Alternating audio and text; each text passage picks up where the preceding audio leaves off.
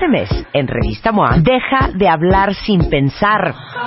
Entiende el poder de tus palabras. Te decimos por qué lo que dices cambia lo que vives, lo que eres y lo que piensan los demás de ti. Cómo hablar para que de verdad te escuchen y qué palabras cambian tu vida. Además, aprende qué comer para huirle al cáncer, cómo no enamorarte después de un one night stand y cómo engañar a tu cuerpo para quitarte ese dolorcito. MOA Mayo, 112 páginas de poder, salud y relaciones sanas. Una revista de Marta de Baile.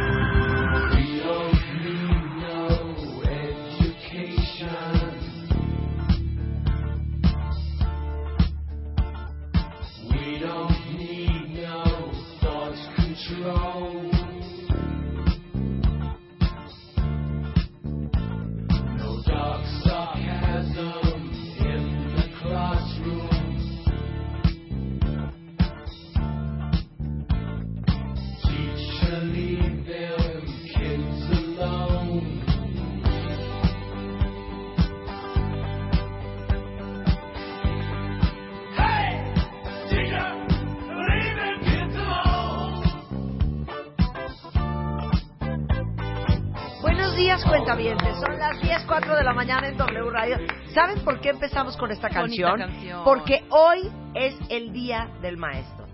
El Día Internacional Mundial Universal del Maestro. Felicidades a todos los maestros que no pellizcan a los niños, que no les jalan las Que no patillas. gises. Claro. Que no Que- el borrador. que no tienen favoritos en el salón de clases, Exactamente. que no tratan a los niños chicle. bien por Oye, igual, una vez a que hermana le inspiran a pegaron sus un chicle en la alumnos. cabeza a la maestra. Imagínate. No andes haciendo mueca. Ah, no, estabas masticando un chicle. Y el castigo era, dame ese chicle. Le da el chicle. No le fue a pegar su chicle en la cabecita. Tenía mi hermanita, Fíjate siete la- años. fíjate la época. O sea, y luego por Mi eso mamá estamos y- todos con ¿Quién fue la maestra? Ahorita vamos a hablar con ella. Claro. Pero les digo una cosa, de veras yo sí quiero celebrar a todos los maestros, a todos ustedes que son gran fuente de inspiración y de motivación en una etapa tan complicada como es la infancia, como es la adolescencia, y que realmente muchos de ustedes tienen un impacto impresionante en el futuro y en las decisiones de carrera, de estudios, en la formación de la autoestima de los niños. De veras, un aplauso. Un aplauso, niños, para todos los maestros. Bueno, de hecho aquí tenemos dos ejemplos perfectos. Claro, de que que ahorita voy a preguntar maestros. cómo fueron sus maestros. Ajá. ¿Cómo fueron tus maestros, Rebeca? Increíble. O ¿Sí? sea, yo creo que fui súper afortunada de verdad, ¿eh? Sí me tocaron, y te puedo ¿En qué, decir... en qué colegio ibas? Yo iba en la primaria americana y luego me ca- cambié al Pan American Workshop, Ok. ¿no?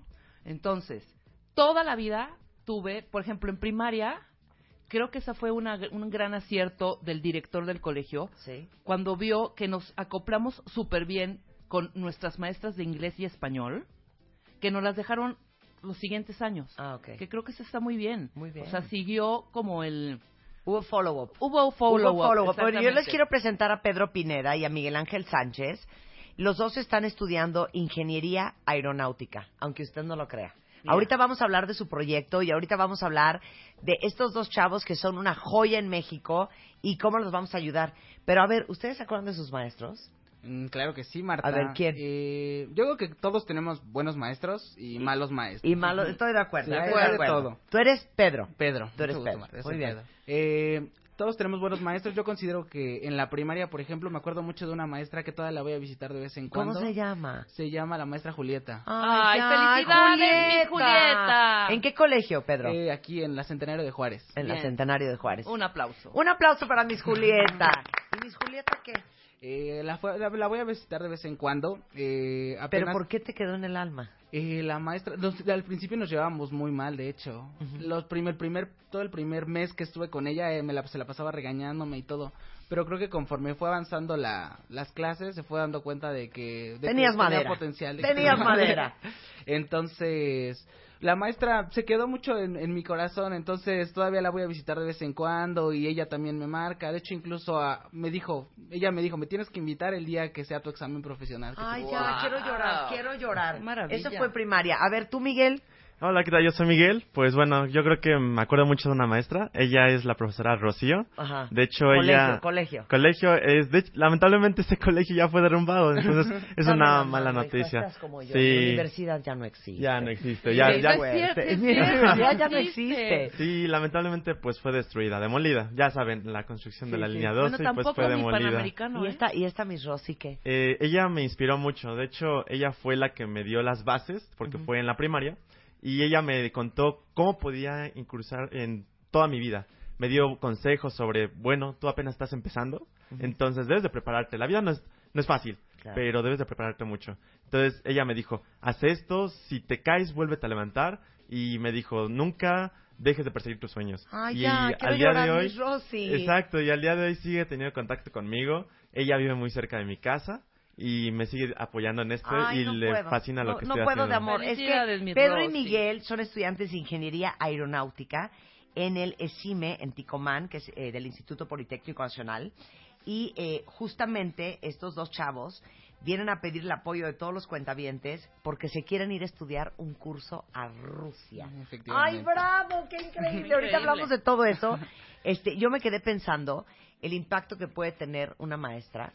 Eh, mi hija la mayor, que eh, de la cual pues, saben un poco, estudia química en, en los Estados Unidos. Y la verdad es que ella iba totalmente para hacer ilustración. Imagínate, Entonces, estábamos buscando escuelas de arte Claro. y de repente tuvo tanta influencia su maestra de química en los últimos dos años de preparatoria que dijo, mom, voy a estudiar química. Y gracias a esa maestra, que también estudió química y es graduada del mismo colegio en donde está mi hija, Antonina decidió estudiar química. Qué Qué impresionante, ¿no? impresión. Y, y yo me acuerdo cuando yo estaba en la carrera, como saben, yo soy carrera trunca, estudié diseño gráfico tres semestres. Me acuerdo muy bien que yo era bastante rápida, bastante buena, ya ven que la manualidad y la creatividad, Creatividad, se, sí, se te se daba. me daba Con facilidad. con facilidad. Tenías tenía, habilidad. tenía, claro, tenía dos maestros es- específicamente que recuerdo mucho y qué lástima que no tengo sus números porque si no me encantaría poderles hablar. Ajá. Y si alguien los conoce o si nos están escuchando, ¿Quiénes por favor eran? llámenos al 51668900807181414. Pero eran Julio, que era el maestro de dibujo, y Lilia, que era la maestra de wash. Y entonces, como que no, no, no querían que fuera notorio, pero yo sé que en su corazón decían, esta chava tiene potencial. Oye, y ya yéndonos mucho más, más, más profundo, ¿Sí? pues el, el enamoramiento y el casamiento del primer ministro francés, del presidente con la maestra. de Ah, Macron. también. A los 15 años, ya sabes toda esa historia. Luego lo mandaron a estudiar fuera porque los papás se oponían a esa relación. Luego volvieron a coincidir. Él tenía 15 años. Y la maestra, ahorita tiene la maestra 60 y... Él tiene 39 y ella tiene 64. Échale las cuentas. Sí, sí, ¿no? sí, 25 años de O sea, diferencia. amor platónico primero, luego realidad, luego casados, luego presidente de Francia. Eso O significa que él tenía 15 Ajá. y ella tenía 30. Sí, Y exactamente. él se en los moría 15 por y en ella, los 30. y ella se casó y todo. Sí, claro. Se divorció Cortea, la vida los vuelve a reencontrar. Ajá. Y hoy Macron, que es el nuevo presidente de Francia, Con la primera dama, su, su Miss. con, la primera dama, su, Su- su Miss. O sea, ahora sí que la Miss. Claro, por Qué supuesto. cosa más fuerte. Qué cosa más fuerte. Y luego ¿no? en prepa, les voy a decir una cosa que para mí fue como muy traumático el tema de los maestros y fue como, como tan parteaguas en mi, en mi crecimiento y mi formación porque yo llegué a México, no sabía hablar español, no conocía el país, no conocía el Ah, idioma. chiquita, pobrecita, Yo la me sentía muy mal, me metieron en un colegio de monjas, que fue como lo peor que me pudo haber pasado. Por supuesto claro. me corrieron a los seis meses. y acabé en el colegio Medici, que era un colegio Montessori y después un colegio CCH, que la verdad es que los maestros de veras me ayudaron tanto a sentirme cómoda, a sentirme orgullosa y tranquila con lo que yo sabía hacer y con lo que no sabía hacer. Ujú. Y, y una de ellas fue la Miss Prissy, era Ay, Miss Priscilla. la Miss Priscilla. La Miss Priscilla, que siempre me ponía a leer Porque tenías buena porque pronunciation. tenía bonita pronunciation. Claro. Y luego, pues me acuerdo de la Miss Diana Molina, o sea, de veras, Ay, qué, qué qué cosa los maestros. qué Felicidades, a todos felicidades los a maestros en todos. su día, de verdad. Qué emoción, Ujú. qué emoción y qué gran diferencia pueden hacer en la vida de, de, de, de las personas.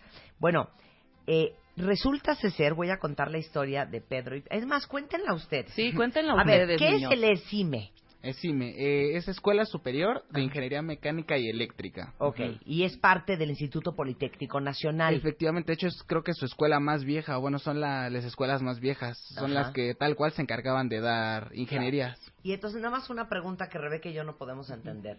¿En qué momento de prepa dijeron, ¿sabes qué?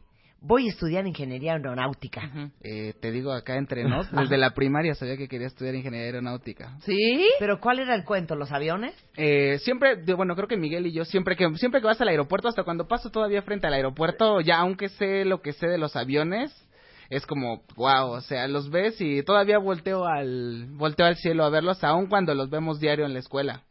Exacto. Sí, de hecho es muy emocionante porque no importa si vemos 100 o los aviones que sean al- en el día, nos sigue llenando esa emoción. Sabemos cómo funciona, sabemos ya qué avión es, hasta jugamos a veces entre él y yo. decir, "Oye, hay Matamesta, ¿no? Ajá, de avión". Boeing Sí, 727. Es un Así, exacto. 787, ese es el Dreamliner. No, mira, ese es el Dreamliner. Quetzalcóatl. El. Quetzalcóatl. El A380 de Air France también. Oye, pero dígame una cosa, aeronáutica, ¿qué es? ¿Aviones? Ajá, efectivamente. Es, no, no es cohetes. Se divide en 12 fases. Ajá. Eh, están las operaciones, que son los que encontramos en los aeropuertos, que se encargan de mantener los aviones funcionando. Todos esos son ingenieros aeronáuticos. Y hay otros que se encargan de diseñar los aviones, o sea, parten de cero, eh, qué se necesita para un avión, estructura, eh, cómo vuela, la aerodinámica, o sea, son muchas áreas como de muy especializadas. Eso está más padre, ¿no? Exacto, sí, de o sea, hecho, diseñar el nuevo campo. Concorde, por Ajá. ejemplo. Oye, Qué cosa ¿cómo más no? increíble. Y entonces, desde chicos los dos supieron que eso querían estudiar. Sí. Exacto, sí. Es como ese, ese dilema entre ser piloto o ser ingeniero. Pero muchas veces voy a estudiar ingeniería porque la carrera de piloto es muy cara. Entonces dices, estudio ingeniería y después, ya más adelante, me vuelvo piloto. Ahora, si hay pilotos que son ingenieros, Ajá, hay pero no todos los pilotos son ingenieros. Efectivamente. Ok. Y entonces, desde chicos ya sabían que esto querían Sí, estudiar. desde chiquitos. Y entonces, ahora que tienen que... ¿Cuántos años tienen? 21. 20. 21 y 20. Efectivamente. Eh, ¿En qué semestre de la carrera van? En sexto y en quinto. Quinto. Ahora, ¿qué tan fuerte es la carrera de aeronáutica en México? Eh, somos la potencia número 14 a nivel mundial, o sea, háblese de Estados Unidos, Francia, todos los países, somos la potencia número 14 en desarrollo. Entonces, México está muy bien plantado Es en ese importante. Claro. ¿Y quiénes son uno, dos y tres? Digo, nada más por Eh, curiosidad. Estados Unidos y Francia. Estados Unidos, Francia. Ajá. ¿El Embraer no es de Brasil? El Embraer, Embraer es de Brasil. Embraer Embraer, es de hecho. brasileño. Boeing, ¿qué es? Es estadounidense. Gringo. ¿Y Francia? Eh, La Airbus. Airbus es bueno, es francés. El toda la Airbus. Unión Europea, pero ellos se encargan como de ensamblar. Principalmente El ellos son. Airbus es francés. Ajá. Qué interesante. Oye, sí, muy bien. Ah, ya quiero ser su amiga. Entonces están en, en tercer y cuarto semestre de la carrera. En Eh, cua- el quinto y sexto. Quinto y sexto semestre de la carrera. O sea, les faltan que un año. Un año más o Aproximadamente. menos. Y entonces, ¿quién los invitó? Eh, la Universidad de Samara en Rusia. Tienes que decir, resulta ser. Re- Resulta ser que Miguel y yo estamos interesados, muy interesados en los temas espaciales desde hace un buen rato. Sí. Entonces, la Universidad de Samara en Rusia es la universidad top, Top. en Elite, Rusia. Ajá, exacto. es- Que es tiene el top. High Technology Management, ¿no? Efectivamente, Efectivamente. Technology Management. ¿Y, Eh, y ese curso de qué es? El curso va sobre, el eje del curso es desarrollar un proyecto de gestión de empresas. Nosotros elegimos, no sé, decimos, vamos a desarrollar uno, son cuatro ejes, uno de esos es nanosatélites. Ujú. ¿Qué es un nanosatélite? Es un satélite de 10 por 10 centímetros, una cajita que pesa aproximadamente un kilo, pero pues, la electrónica ya es tan avanzada que pues eso puede mandarse al espacio y en- y hace muchísimas funciones. Hay muchísimas misiones de ese estilo. Sí, de hecho es mucho más rentable y de hecho como lo imaginamos, imaginamos que es un cubito prácticamente y tiene dimensiones como acaba de mencionar Pedro, es 10 centímetros de cada lado. Pero lo más como curioso de este cubo Sí. es de que muchas universidades en el mundo los llegan a ocupar. ¿Por qué? Porque es demasiado económico a comparación de lanzar un satélite mucho más grande y además permite hacer mucha visualización de diferentes misiones. Entonces eso en, por lo menos a nivel educativo es bastante bueno y alrededor del mundo se encuentran haciendo Bueno, esto. les voy a decir una cosa, cuentavientes. Por eso quería invitar yo a estos dos chavos, porque este es el futuro de este país, Ajá. porque esta es la nueva sangre de México, porque estas son las joyas que tenemos en México que hay que promover y que hay que impulsar. De hecho, el High Technology Management, eh, el- el- este programa de la Universidad de Samara en Rusia, solamente escoge a 40 estudiantes alrededor del mundo. Efectivamente. Y entre los 40 están ustedes dos Sí. de Sí. México. Exacto. Pudieron no haber escogido a nadie en México, ¿no? Ajá, efectivamente. Pero los escogieron a ustedes. ¿Cómo y por qué? De hecho, es bastante afortunado este- que estemos este, seleccionados, pero esto empezó porque teníamos una motivación. Ajá. Y también, en parte, una de la selección para este eh, programa, pues fue a través de un currículum, eh, a través de nuestro currículum y a través de nuestro historial como académico. Entonces, lo más importante y destacado que fue que ellos también nos eligieron fue que actualmente nosotros, él y yo, Pedro y yo, y mucho más gente se ha ido sumando a este gran proyecto, hicimos una asociación aeroespacial a nivel estudiantil en la cual actualmente ya contamos con la más más que nada participación de casi más de 400 alumnos de ¡Ay, diferentes universidades del país. Exacto, ya O sea, tenemos son líderes grupito. muchachos. Sí, ¿cómo entonces no? juntamos a diferentes talentos alrededor del país para que pues juntos podamos desarrollar algo que en los próximos años sabemos que va a ser un gran proyecto a nivel nacional. Sí, es, un área, es un área increíble en desarrollo y la verdad es que es el futuro del mundo. Entonces, te queremos dar la primicia. Este, estamos planeando que este curso nos ayude para el desarrollo de un proyecto de un cohete que queremos construir. Existe una competencia en Estados Unidos que se realiza en Nuevo México que se llama Spaceport America Cup. Eh, la- el concurso es participan universidades elite de nivel, a nivel mundial, o sea, el MIT, Caltech, Virginia Tech son el top de universidades. Eh, el proyecto va de construir un cohete que alcance 10 kilómetros de altura. Sí, Eh, para aproximadamente. darnos una idea, es darnos más o una menos idea la específica altura, más de eso, es a la altura que vuela un avión más o menos. Ok. O sea, cuando vas al top del avión que Sí. va estable, esa es la altura de la que tiene que llegar el cohete. Entonces, el proyecto es bastante complejo porque hay que armar muchos equipos de trabajo. ¿Y entonces qué van a hacer? Eh, sobre todo hay que buscar también financiamiento para ese proyecto, pero ya el hecho de tomar este curso nos va a enseñar Claro. cómo conectar con una empresa para saber la gestión y idea. la administración Y para les que digo este- una cosa, les voy a mandar Sí, un video. Les voy a paso a mandar un video a los dos que acabo de ver la semana pasada, ¿Sí? que es la historia de Elon Musk. Ah, Elon sí, Musk. es un ejemplo que- Es es nuestro No, men- bueno, un- o sea, como un Elon mentor para Musk, nosotros. Les voy a mandar el video y se les van Es a volar es su sensei. Claro, Elon Musk, que, que ustedes saben es el, el fundador y creador de Tesla Ujú. y de SpaceX, SpaceX. pues es un chavo eh, sudafricano que desde chiquitito, ahí lo van a ver en, en el video, pues tenía esta curiosidad y era un chavo diferente y era medio nerd y lo molestaban en el colegio y le fascinaba leer y súper chiquito dejó Sudáfrica, se fue a estudiar a Estados Unidos, eh, en- llegó a Silicon Valley. Para hacerles el cuento corto, después de un viacrucis infernal, hoy SpaceX, que es una de las compañías y que tiene como misión algún día poder hacer viajes a Marte antes de que él se muera, es uno de los grandes proveedores de la NASA, eh, independientemente de que es eh, el fundador de Tesla, que es el primer coche eléctrico que realmente ha tenido éxito a nivel como mundial. deportivo, entonces lo Sí, claro, o sea, la impresionante la historia de Elon Musk. Haz de cuenta que estoy viendo a dos pequeños Elon Musk. Sí, bien. Entonces necesitan nuestro apoyo, cuentavientes. Totalmente. Y les digo una cosa, eh, está padre que cuenten cómo se enteraron de este curso en Rusia, cómo mandaron, cómo les dijeron que adivinen que sí los aceptamos. Eh, primero, eh, tenemos algunos compañeros que ya habían ya habían tomado cursos en la Universidad de Samara. Ellos nos contaron, la Universidad de Samara es muy buena. De hecho, hemos estado en contacto mucho con chavos está? de la UNAM. ¿Dónde está? Está, Está- al sureste de Rusia, está muy cerca de Kazajistán. En Ajá. Sheremetyevo. Eh, Sheremetyevo. Muy cerquitita, de hecho, del Cosmódromo de Baikonur también. Eso es también lo que ayuda mucho a que sea una universidad dedicada a las cosas espaciales. Está muy cerca de donde lanzan los cohetes. Entonces, este, ellos nos contaron de la universidad y dijimos, ah, pues vimos la, entramos a la página, estuvimos revisando qué, qué programas había y este nos interesó mucho. Entonces, nosotros teníamos que mandarles a ellos el currículum y una carta de motivación en inglés de por qué debían ellos escogernos a nosotros. No, ¿esta es tu carta? Eh, sí, creo que No, sí. la voy a leer. No Venga. puedo de amor. O sea, oigan esto. ¿Y tú escribiste todo esto en inglés? Ajá, Todo su solo. ajá. First, I'd like to thank for the opportunity to apply to this summer school, and if I'm selected, it would allow me to develop me better in an area that, as a student of engineering, is not very Este, foment. ¿Qué quiere decir?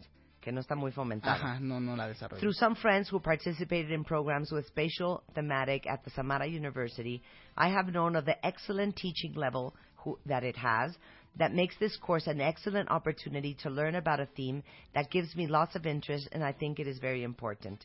Este bla bla bla bla bla bla bla, y luego dice, and I can improve the link with the companies here in Mexico that can finance all the projects that we develop. Besides, I can work with mentors, specialized and experts in development of high technology companies with success eh, that can clear all my doubts about how, after my university studies, I can create a company in the aerospace industry. Ay, ya, ya, no puedo más de amor.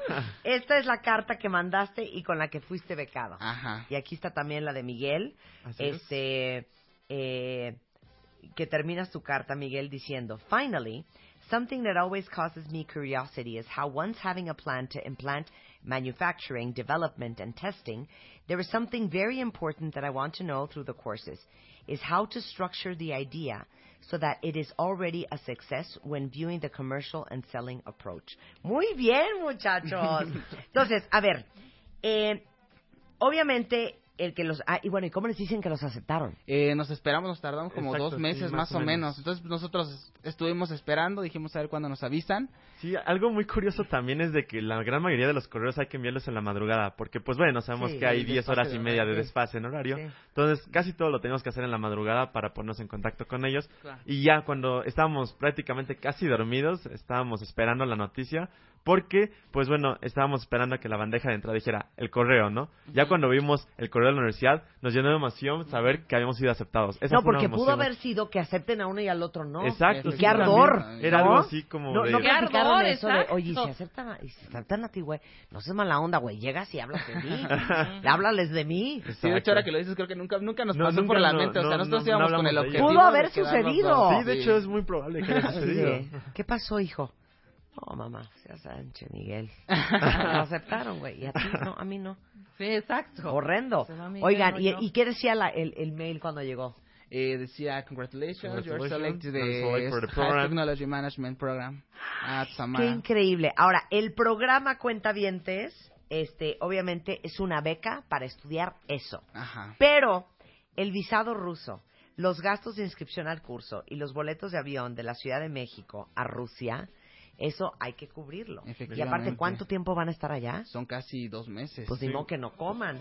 ¿Cómo vamos a ayudar a Pedro y a Miguel regresando del corte? Se los vamos a contar.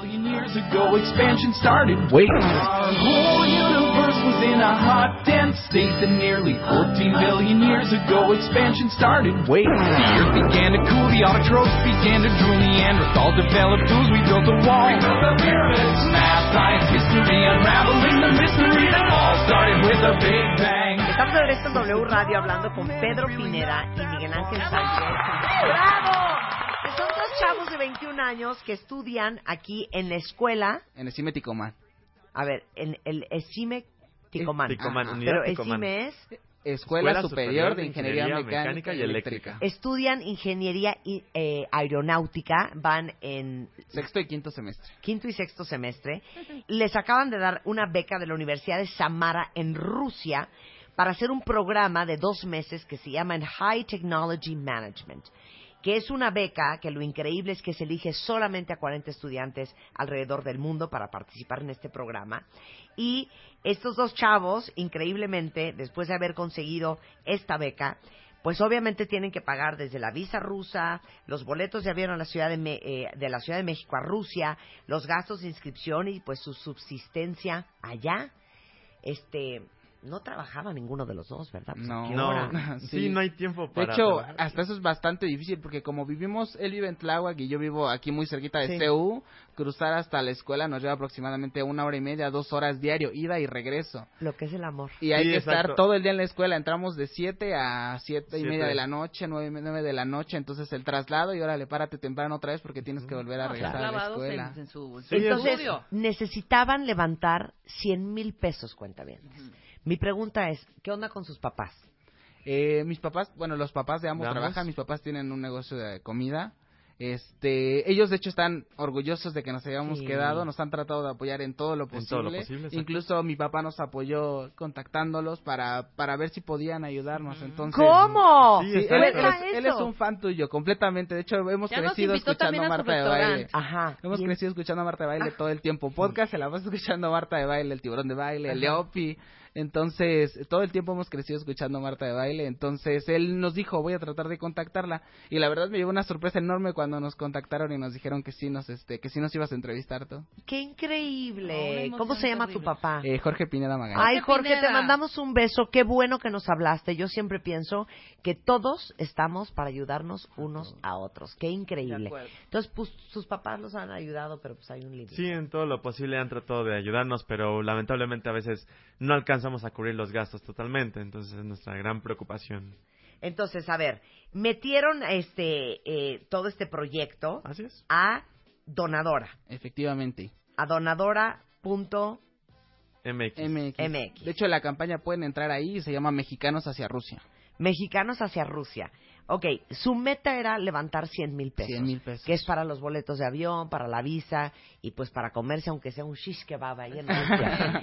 Este, ¿Cuánto han levantado hasta ahorita? Ahorita vamos muy bien, ya llevamos bastante porcentaje avanzado de, de todo lo que teníamos que llevar. Nos ha dado mucho orgullo sobre ¿Pero todo cuánto que toda la llevan? gente- el 82%. El 82%, o sea, ¿qué llevan? ¿82 millones? 82 mil. 82 Digo, mil. perdón, 82 mil. Sí, qué bueno fuera que fuera Sí, millones, ¿no? oye, ok, llevan ya 82 mil pesos. Efectivamente. Entonces les faltan 18. Efectivamente. Ok, Hoy los conseguimos. esa es la meta, Hoy cuentavientes. los conseguimos. Nos faltan levantar 18 mil pesos. Si se puede un poco más, increíble. Yo les voy a dar 5. Muchas gracias. yo les voy a dar. Un aplauso. Entonces solo faltan levantar 13. ¿Ok? Entonces, ahorita cuentavientes, ustedes pueden entrar a donadora.mx. Ajá, buscar la campaña se llama Mexicanos hacia Rusia. Ahí hay una barrita de búsqueda en la que la encuentran muy Mexicanos hacia, Hacia Rusia. Rusia. Y donen, pueden donar 50 pesos, 100 pesos, 500 pesos, lo que ustedes quieran. Sí. Pero yo creo que si tenemos 2 millones de followers en Twitter y más de 350 mil cuentavientes, oigan Pero cuentavientes, ahorita si no trajimos, si no trajimos a Ahmed desde Alepo, Siria, ¿qué no vamos a levantar ahorita 13 mil pesos para que Pedro y Miguel se, Se vayan, vayan a, a Rusia y el día de mañana se vayan a estudiar una maestría y un doctorado a Stanford, a MIT, a Caltech y que sean dos mexicanos de los cuales nosotros y toda la comunidad de aeronáutica estemos muy orgullosos de lo que puedan lograr en el futuro y que podamos decir, estos chavos vinieron hace muchos años a radio y mira, ahora Pedro, Ajá. barbón, canoso Claro. y el jefe de la división de aeronáutica de la Universidad de Massachusetts Institute of Technology. Y bueno, Miguel, ¿quién iba a decir que iba a acabar viviendo en Alemania, trabajando para la NASA en esa división? la verdad. Entonces, bueno, yo les voy a dar cinco mil. Muchas Eh, gracias. gracias. ahorita me voy a meter a Donadora. Ajá. Acuérdense, es donadora.mx y busquen el proyecto Mexicanos hacia Hacia Rusia. Y espero, cuentavientes, que en 10 minutos ya tengamos esos 13 mil pesos y ustedes ya tengan paz.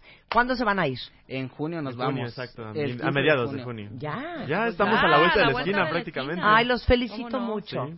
Los felicito mucho. Y qué increíble que conozcan la historia de Elon Musk, porque yo creo que chavos que se atreven a soñar, como se los dijeron sus maestras cuando eran más chicos, son los grandes genios, los grandes inventores, los grandes líderes y los grandes, eh, las grandes figuras de inspiración de, de los siguientes siglos y para las siguientes generaciones. Y estoy segura que ustedes dos van a hacer eso. Efectivamente. Efectivamente. De hecho, tenemos una motivación y creo que una frase que utilizamos él y yo este, es de que, bueno, the sky is only the beginning. Es una frase que es, eh, Ay, yo el cielo es solo el utilizamos. comienzo, Exacto. ya no puedo. Sí, exacto. Es como una frase que lo ocupamos mucho. Es como nuestra motivación, nuestra meta es alcanzar no solamente el cielo, sino mucho más allá. Muy Sí, bien. apuntamos, como dicen, apúntale a la luna y le darás alguna estrella, entonces es nuestro objetivo. Y bueno, recuperamos nuestro lema que venimos eh, promoviendo desde hace ya algunos meses, muchachos. Somos mexicanos, somos chingones. Exacto. oye, Sí. llevan 81.936 pesos. Ajá. Y entonces ahorita yo voy a donar los 5.000 que yo voy a aportar y entonces gracias, quedan como Marta. 13.000 y cacho de pesos. Efectivamente. Cuentavientes, los amo, sé que siempre son los más generosos y muchísimas gracias por siempre poner, este, ahora sí que la intención donde está su corazón. Totalmente. Ahora sí que show us the love. No, felicidades, chavos. Eh, Muchas gracias. ¿No tienen redes sociales para que los sigan Eh, y los aplaudan las y los redes amen? sociales de la asociación como tal. Nos pueden encontrar como AAET, Asociación Aeroespacial de la ECIME Ticomán. Ujú. Eh, o también estamos en Twitter como E, AAET-IPN. Sí, igual si Perfecto. quieren saber cómo inició todo nuestro proyecto, tenemos una página web. Eh, a través de ella pueden también saber y a través está conectada de las demás redes. Esta red, este, a través de nuestra página es www.aaetipn.com. A través de esa página web pueden saber sobre nosotros desde el inicio hasta lo que llevamos hasta ahora. Sí, lo que hemos hecho. Sensacional. Muchas felicidades, chicos. Muchas gracias, Un placer Marta. tenerlos en el programa. Que de hecho queremos agradecerte mucho el, el habernos dado el espacio. Con, ya sabemos que eres una de las mejores de las mejores comunicadoras de México. Es una inspiración para el país Ajá. también. Nos gustaría mucho también agradecer a todos los donadores que hemos tenido, que nos han eh, puesto su Apoyado desde el nosotros principio, y exacto. pues tenemos una responsabilidad con ellos y planeamos que a nuestro regreso eh, compartamos todo lo que aprendamos allá para que otros compañeros se inspiren para, para querer hacer cosas así. Y lo máximo tu papá que dijo, ¿sabes qué? Yo voy a buscar a Marta de baile para que los invite al programa y los Sí. ayude a levantar esta lana. Bravo, George. Sí, él- y de hecho también mi tía Arcelia es muy fan tuya. Bueno, pues saludos a toda la familia. Muchas gracias, chicos. Muchas gracias, estar Marta, aquí un placer. Y muchas felicidades. Bravo. Gracias. Gracias. Les voy a decir una cosa, o sea, me, me, me quedé tan conmovida con, con, con este par de chavos porque les digo algo, esa es la edad en soñar, esa es la edad en atreverse, esa es la edad en ser valientes y tomar riesgos. Y es más, les voy a poner algo que hace mucho se los puse, hace mucho no se los he vuelto a poner, pero yo quiero que lo escuchen. De hecho, si entran a martadebaile.com, toda la traducción de lo que van a escuchar ahorita, ahí está, perfectamente en español. Pero esto es un texto que hace muchos años escribió, como en los noventa y picos, eh, Mary Schmidt de un periódico en Chicago que se llama The Chicago Tribune y es un- una especie de commencement speech, es el, el, um, el discurso que dan cuando una generación se va a graduar, ya sea de la universidad o ya sea de prepa. Y Baz Luhrmann, este famosísimo director de cine, escuchó este texto eh, hablado y dijo, esto hay que musicalizarlo. Y salió esto que es una verdadera joya y para mí es un gran aprendizaje de vida y está lleno de sabiduría que se llama Everybody is free to wear sunscreen. Eso significa todo el mundo eh, tiene la libertad de usar bloqueador solar. Así se llama. Pero cuando escuchen de lo que habla, yo creo que se les van a salir las lágrimas. Esto es Baz Luhrmann, Everybody's Free to Wear Sunscreen. Ladies and gentlemen of the class of 2007, wear sunscreen. If I could offer you only one tip for the future, sunscreen would be it.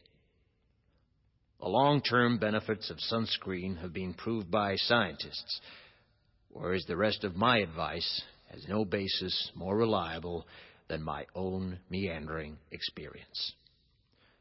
I will dispense this advice now. Enjoy the power and beauty of your youth. Oh, never mind. You will not understand the power and beauty of your youth until they've faded. But trust me, in 20 years, you'll look back at photos of yourself and recall in a way you can't grasp now how much possibility lay before you and how fabulous you really looked. You are not as fat as you imagine. Don't worry about the future, or worry, but know that worrying is as effective as trying to solve an algebra equation by chewing bubblegum. The real troubles in your life are apt to be things that never crossed your worried mind, the kind that blindsides you at 4 p.m. on some idle Tuesday. Do one thing every day that scares you. Sing. Don't be reckless with other people's hearts. Don't put up with people who are reckless with yours. Floss. Don't waste your time on jealousy. Sometimes you're ahead, sometimes you're behind. The race is long, and in the end, it's only with yourself. Remember compliments you receive. Forget the insults. If you succeed in doing this, tell me how. Keep your old love letters. Throw away your old bank statements. Stretch. Don't feel guilty if you don't know what you want to do with your life. The most interesting people I know didn't know at 22 what they wanted to do with their lives. Some of the most interesting 40 year olds I know still don't. Get plenty of calcium. Be kind to your knees. You'll miss them when they're gone. Maybe you'll marry, maybe you won't. Maybe you'll have children, maybe you won't. Maybe you'll divorce at 40. Maybe you'll dance the funky chicken on your 75th wedding anniversary. Whatever you do, don't congratulate yourself too much, or berate yourself either. Your choices are half chance. So are everybody else's. Enjoy your body. Use it every way you can. Don't be afraid of it or what other people think of it. It's the greatest instrument you'll ever own. Dance. Even if you have nowhere to do it but in your own living room. Read the directions, even if you don't follow them. Do not read beauty magazines. They will only make you feel ugly. Brother and sister together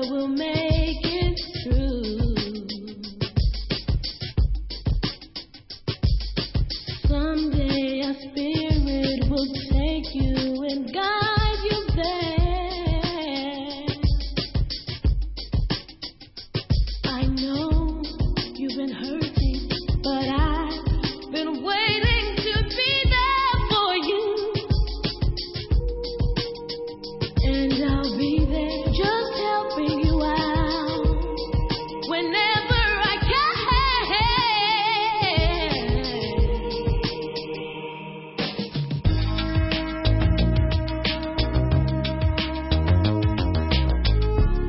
To know your parents. You never know when they'll be gone for good.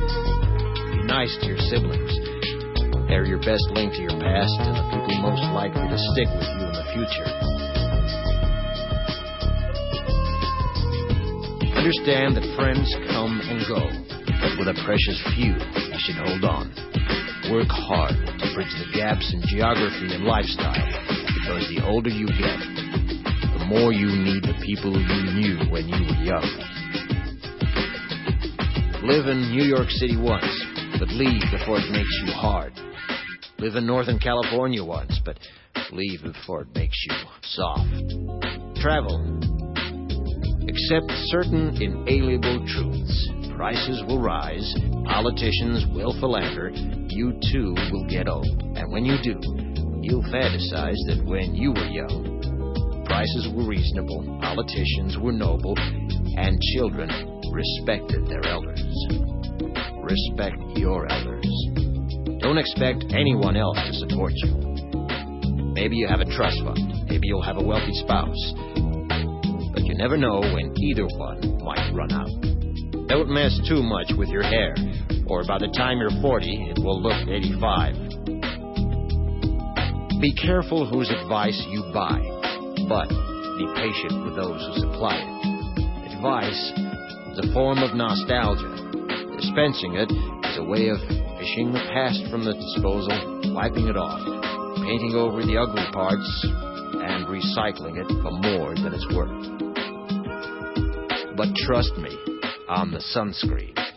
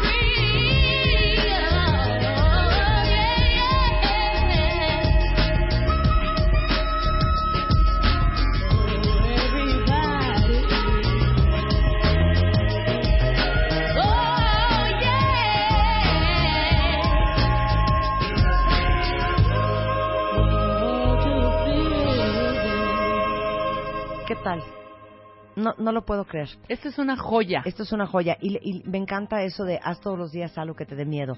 Les digo algo, si quieren ver la traducción entera de esta, de esta pieza de Baz Luhrmann escrita por Mary Schmidt, pueden entrar a martadebaile.com, ahí está todo en español para que no solamente lo lean, lo profundicen, lo introspecten, sino también para que lo compartan. Con esto hacemos una pausa, ya regresamos en W Radio. Este mes, en la revista Bebemundo, celebramos el 10 de mayo con 10 divertidas historias sobre la maternidad. Porque es hora de carcajearnos de nosotros mismos. Lo que debes hacer y lo que no a la hora de presentarles a tu nueva pareja. Nutrigenética. Conoce el estudio que relaciona los genes y la nutrición adecuada para tu bebé. Tu vida gira alrededor de tus hijos, sus gustos y actividades. Cuidado, puedes ser víctima de la hiperpaternidad. Bebemundo, la mamá que quiere ser. ¿Recuerdan los consejos de belleza de sus abuelas? Este mes en The Beauty Effect, la revista, desempolvamos los consejos y las rutinas de las mamás, abuelas y tías para tener mejor pelo y piel.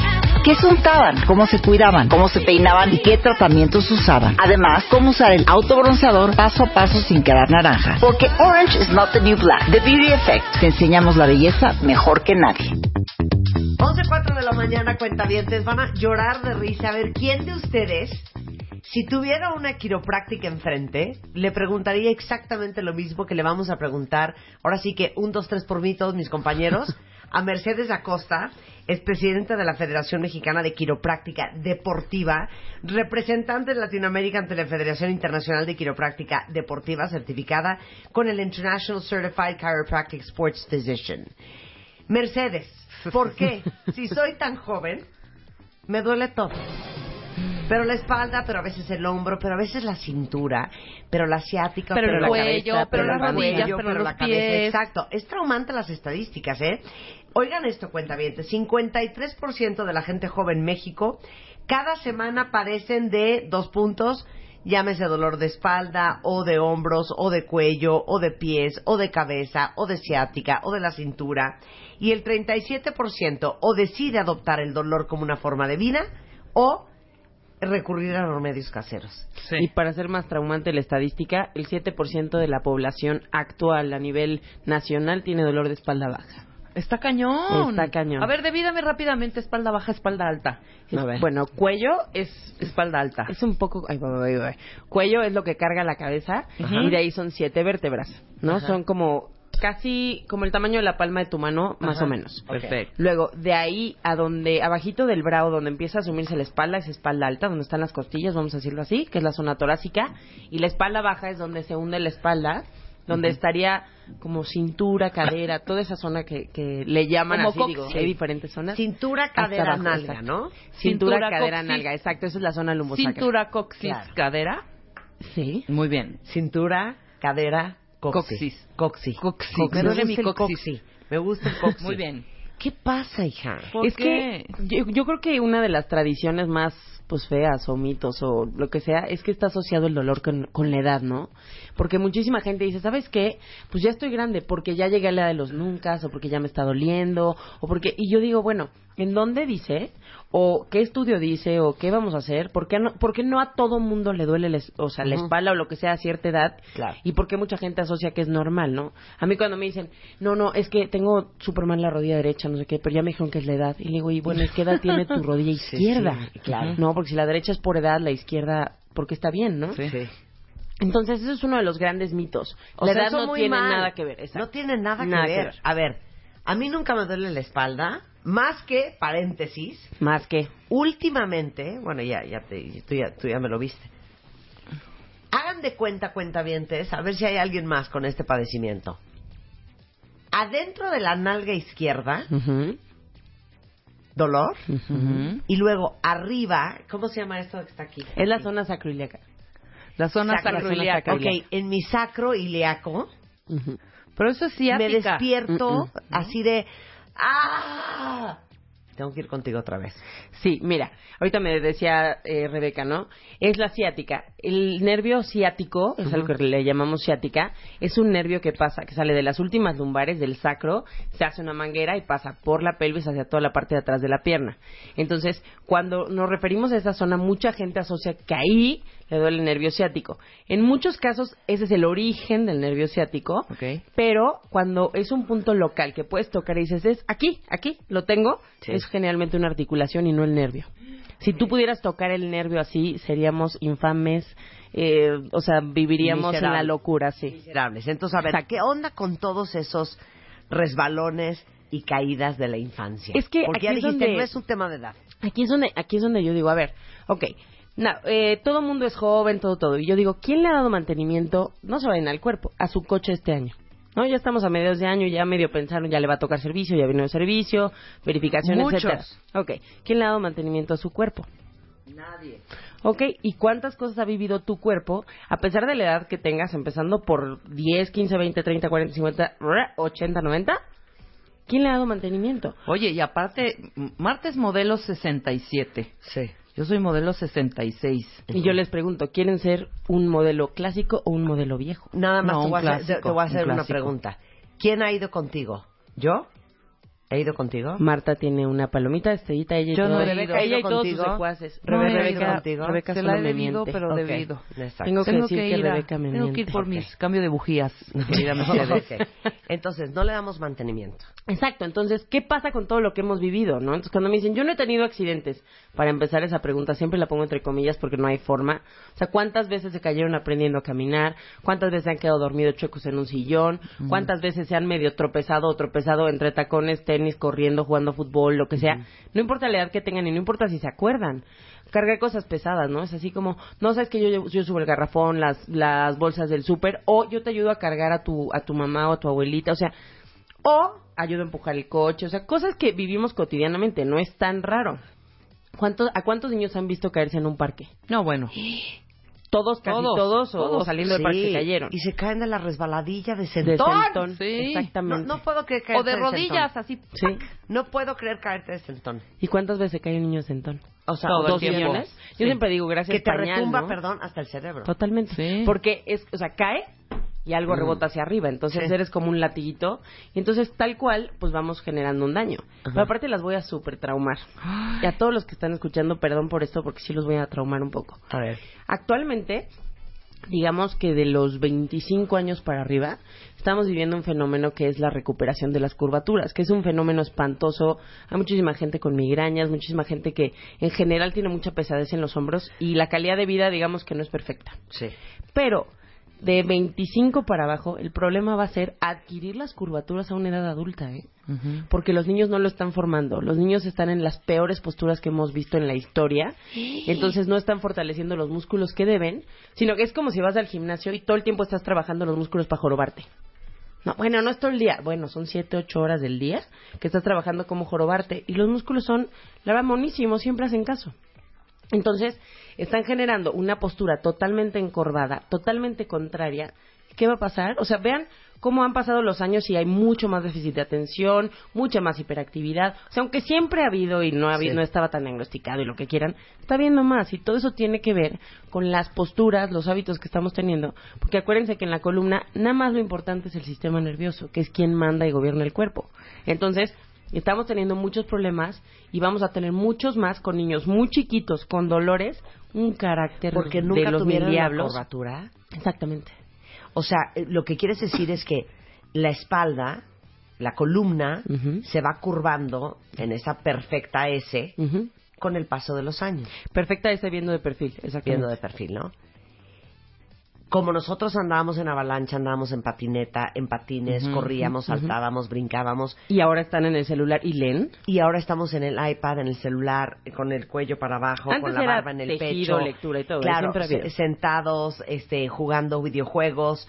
Esa S no se les va a formar bien.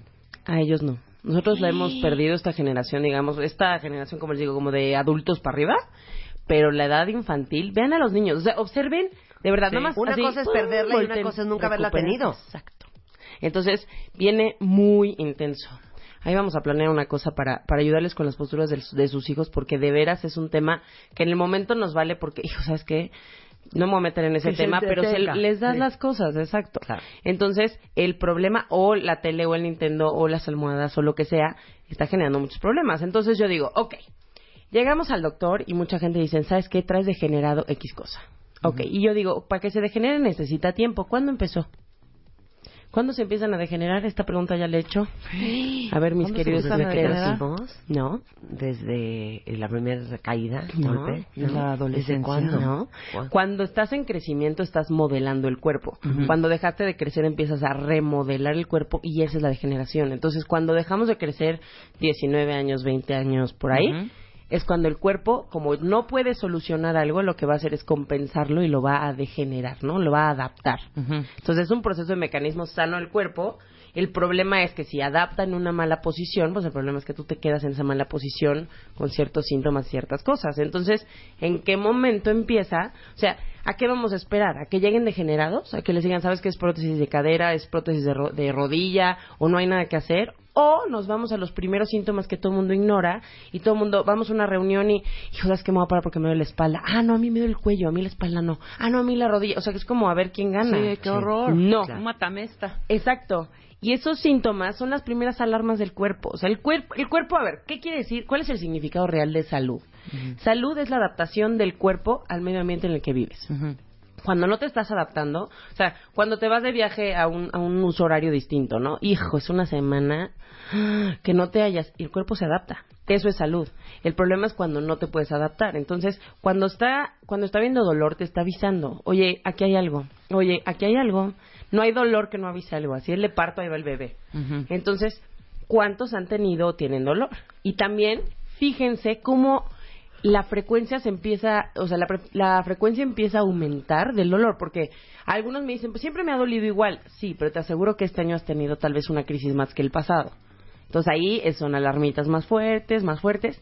El problema es que si el cuerpo lo acaba adaptando, acabamos con una degeneración y eso es más difícil de corregir.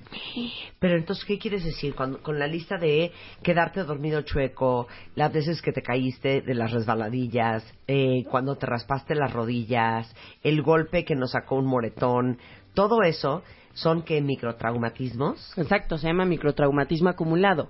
Y muchísimos los puede solucionar el cuerpo. ¿Por qué? Pues porque si no, de, ver- de veras no nos podríamos adaptar a nada. El problema es, ¿y los que no? O sea, Ajá. los que no pudo adaptar, ¿qué pasa?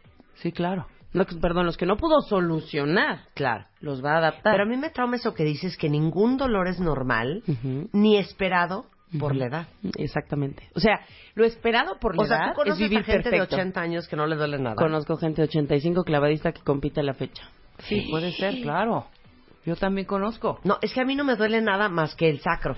Por eso, pero ya te duele. Pero te puedo presentar a N número de personas que han tenido mantenimiento por muchos años y hay gente que nunca se ha atendido, ¿eh? que su cuerpo sí lo ha adaptado, o sea, no, no es gracias a lo que hemos hecho necesariamente. Y dices, oye, qué buena calidad de vida. Nunca les ha tocado, por ejemplo, que van a algún país, o aquí en México también pasa que dicen, oye, qué bien está tu mamá. O sea, la veo que sube, baja, viaja, todo. Sí, está derechita. O a ver, Camina muy bien. Aquí hay algo que me trauma en México. En, hay en muchos países que dices, oye, ¿cómo es posible que una persona de 85 años ande en bici? O una persona de 85 años que sube esa montaña para llegar a su casa en las praderas donde vive Heidi, ¿no? Ok. ¿Se han dado cuenta que la cultura en México es todo lo contrario? Llega a cierta edad que es como, ay no, ¿sabes qué? Que se siente tu mamá. No, ma, no lo hagas. No, Claro. pa, yo te ayudo. O sea, Sí, claro. yo estoy a favor de la ayuda y todo. No estoy diciendo abandonen, Sí, para nada. claro. Todo lo que dejes de hacer no lo vas a recuperar. Entonces, vuélvanse dejes de sedentarios, hacer, no lo vas a vuélvanse recuperar. consentidores. O sea, lo que te dice tu mamá de que tú donde llegues saques una silla y te sientes, Es eso real. no. Exacto. Sí, eso no, Exacto. claro. Eso me encantó. Todo lo que dejes de hacer, No lo vas, a, vas recuperar. a recuperar. Especialmente, más o menos como a partir de los 50, 60 años, Ajá. si dejas de hacer actividades como intensas, no las vas a recuperar. Avanzamos un poquito más, si por ejemplo a los 70 la gente ya no está caminando tanto, no Ya va a no va a recuperar. Si pierdes condición física, cada vez es más difícil recuperarla hasta Claro. que llegue el momento. O sea, vean en México real, o sea, en general la población le cuesta mucho caminar, le cuesta mucho desplazarse. Sí. Y además, haces una persona sedentaria y entonces generas también que pueda haber sobrepeso. Entonces empezamos a complicar los casos culturalmente hablando. Entonces no es, ya no ayuden, que ahora que hagan. No, no, no, no, no. Una cosa es prudencia. O sea, sí se dan el lugar, pero person, o sea, ayuden también a, ma, vamos a caminar un rato. Ma, vamos a salir a dar la vuelta. O sea, toda esa parte hay que No, fomentarla. ya me dejaste traumada. Todo lo que dejes de hacer no lo vas a recuperar. Real. Con eso me quedo yo loca. Real. Y si me dijeran, oye, ¿qué puedes darle de consejo a mi mamá que tiene 60, 70? O bueno, que todavía está activa porque me da miedo que llegue esa parte que le cueste muchísimo. Ajá. ¿Han- ¿Han visto alguna vez en los clubs o en, o en los lugares de viaje donde hay albercas que la gente, siempre hay un como canal para donde hay gente mayor nadando que son impresionantemente disciplinados, todo? Esos son los que mejor calidad de vida tienen. Porque ¿cómo le haces para respirar bajo el agua? Entonces tienes que hacer una coordinación respiratoria. Entonces el sistema cardiorrespiratorio se activa con un ritmo porque tienen que respirar. Pero eso lo educan, lo educan, lo educan, lo fomentan. claro. Entonces tienes actividad, tienes actividad muscular y además tienes un, un sistema cardiorrespiratorio positivo. Entonces, todo eso que está fomentando actividad, obviamente con prudencia, por favor, no carguen y no hagan tonterías, pero fomenten la actividad de la gente o mayor o que está llegando a una edad mayor o ustedes mismos, porque de veras es, o sea, vamos de estar sentados a estar sentados a estar sentados a estar sentados a chiña, me cansé, me quiero sentar. Entonces, actívense, eso sí, no es broma. Ok, entonces, ¿qué está pasando en el cuerpo de todos ustedes que están bastante jóvenes, que están sintiendo dolores? Empecemos que con la espalda. Sí, vamos a espalda baja, que es el más común. A ver. La espalda baja, acuérdense que está formada por cinco vértebras independientes que se llaman lumbares, que vamos a imaginarnos que es como, alguna vez dijimos, como una taza, vamos a decirlo así, ¿no? La taza donde va el líquido, no, es que yo tengo una taza que sí parece, pero no todas. Una dona, vamos a decir. Ok. Una dona, todo el mundo conoce una dona. Entonces, la dona, vamos a ponerle que la dona está medio deforme y tiene un lado un poquito más gordo, ¿no? Ajá. Entonces, sobre esa parte se van a apilar. Por el centro de esa dona, en la espalda baja, a- en los inicios de la espalda baja, alrededor de L1, se acaba la médula. Pero no quiere decir que se acaben los problemas. Quiere decir que en lugar de ser un, un tubo, por, les- por decirlo de alguna manera, el sistema nervioso se vuelven muchísimas ramificaciones, nada más que pasan por el mismo lugar. Entonces es un, es un grupo de muchas mangueritas, ¿no? Va bajando, va bajando, pero en, en medio de entre dona y dona salen nervios. Sí. ¿Ok? Y además, cuando llegan hasta abajo de esas cinco donas, tenemos una plataforma que es un triángulo que se llama sacro. Ajá. ¿Ok? El sacro es una pieza generalmente fusionada y salen a través de las de, de los espacios del sacro salen más nervios y todo eso va hacia la espalda baja y hacia las piernas, parte adelante, parte eh, lateral y parte de enfrente, ¿no? Bueno, piernas, pies, etcétera. Sí. Entonces, ¿qué pasa? ¿Alguna vez han jugado Jenga? Sí, ¿cómo no? Jenga son las palitos de madera Ah, que apilas sí, y desapilas y puedes quitar una parte. Sí. ¿Están de acuerdo que si lo desbalanceas es como no, no, no, no, no, que se vaya hacia el otro lado, ¿no? Siempre tenemos una compensación y siempre tenemos que estar equilibrados. Entonces, si tu torre de donas que está sobre un triángulo lo mueves diferente, ¿están de acuerdo que esas mangueritas que están pasando por dentro no van a tener el mismo espacio? Se van a desajustar, claro. Sí, y a irritar, ¿no? Y especialmente los, los, las mangueritas o nervios en la columna que salen por los lados, va a haber una irritación. Entonces, podemos empezar. Aquí les voy a dejar una, una, una pregunta y se las voy desglosando. ¿Cuántos tienen una contractura muscular que no se les quita? Por más Sí. masaje, por más lo que sea, relajante muscular, no se quita. Ajá. Ahí va. ¿Por qué reaccionan los músculos y por qué se tensan? Los músculos funcionan en defensa haciendo una faja, digamos, lumbosacra, en donde dice, ¿sabes qué? O de un lado, no te vas a mover porque si te mueves me vas a lastimar. Y se protege. Y se protege, exactamente. Se Entonces, pone duro. Exacto. Y no te mueves. Y entonces, Sí, mira, claro. mira, no me deja, mira, ah, Ah, ah, ah, no, me no. deja hacia allá. Hacia acá sí, pero hacia acá no. No te va a dejar. ¿Por qué? Porque entonces vas a proteger lo más vital. Sí, claro. Cuando alguien va a la montaña, ¿no? Hace mucho frío y todo. ¿Están de acuerdo que vamos como perdiendo de lejos a cerca? O sea, deditos, eh, punta de la nariz, etcétera, etcétera. Todo eso es porque la sangre se concentra en lo vital, que es el centro de tu cuerpo.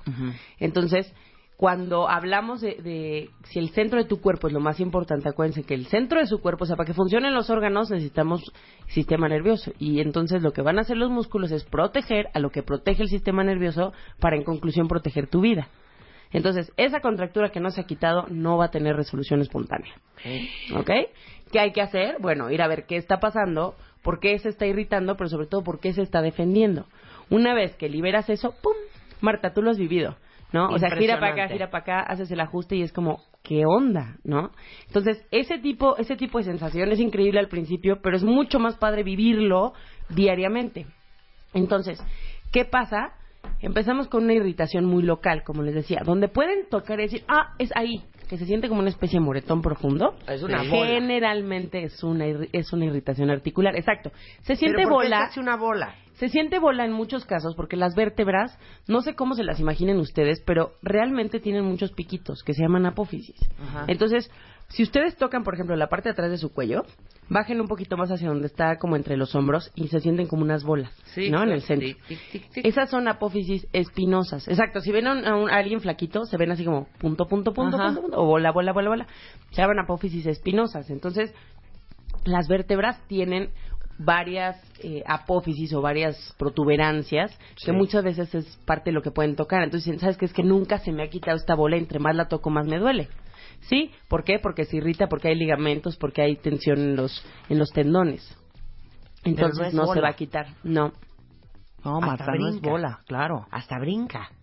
O Sí, sea, porque te- estás en la dices, parte de- ahí y de repente cluc, cluc. Sí, Ajá, porque estás ajá. tocando tendón y en algunos casos ligamento. Entonces, Ok. pling, pling. Bueno, regresando del corte seguimos hablando, vamos a hablar de la médula eh, espinal, vamos a hablar de la degeneración y por supuesto vamos a hablar también de los dolores de la espalda baja.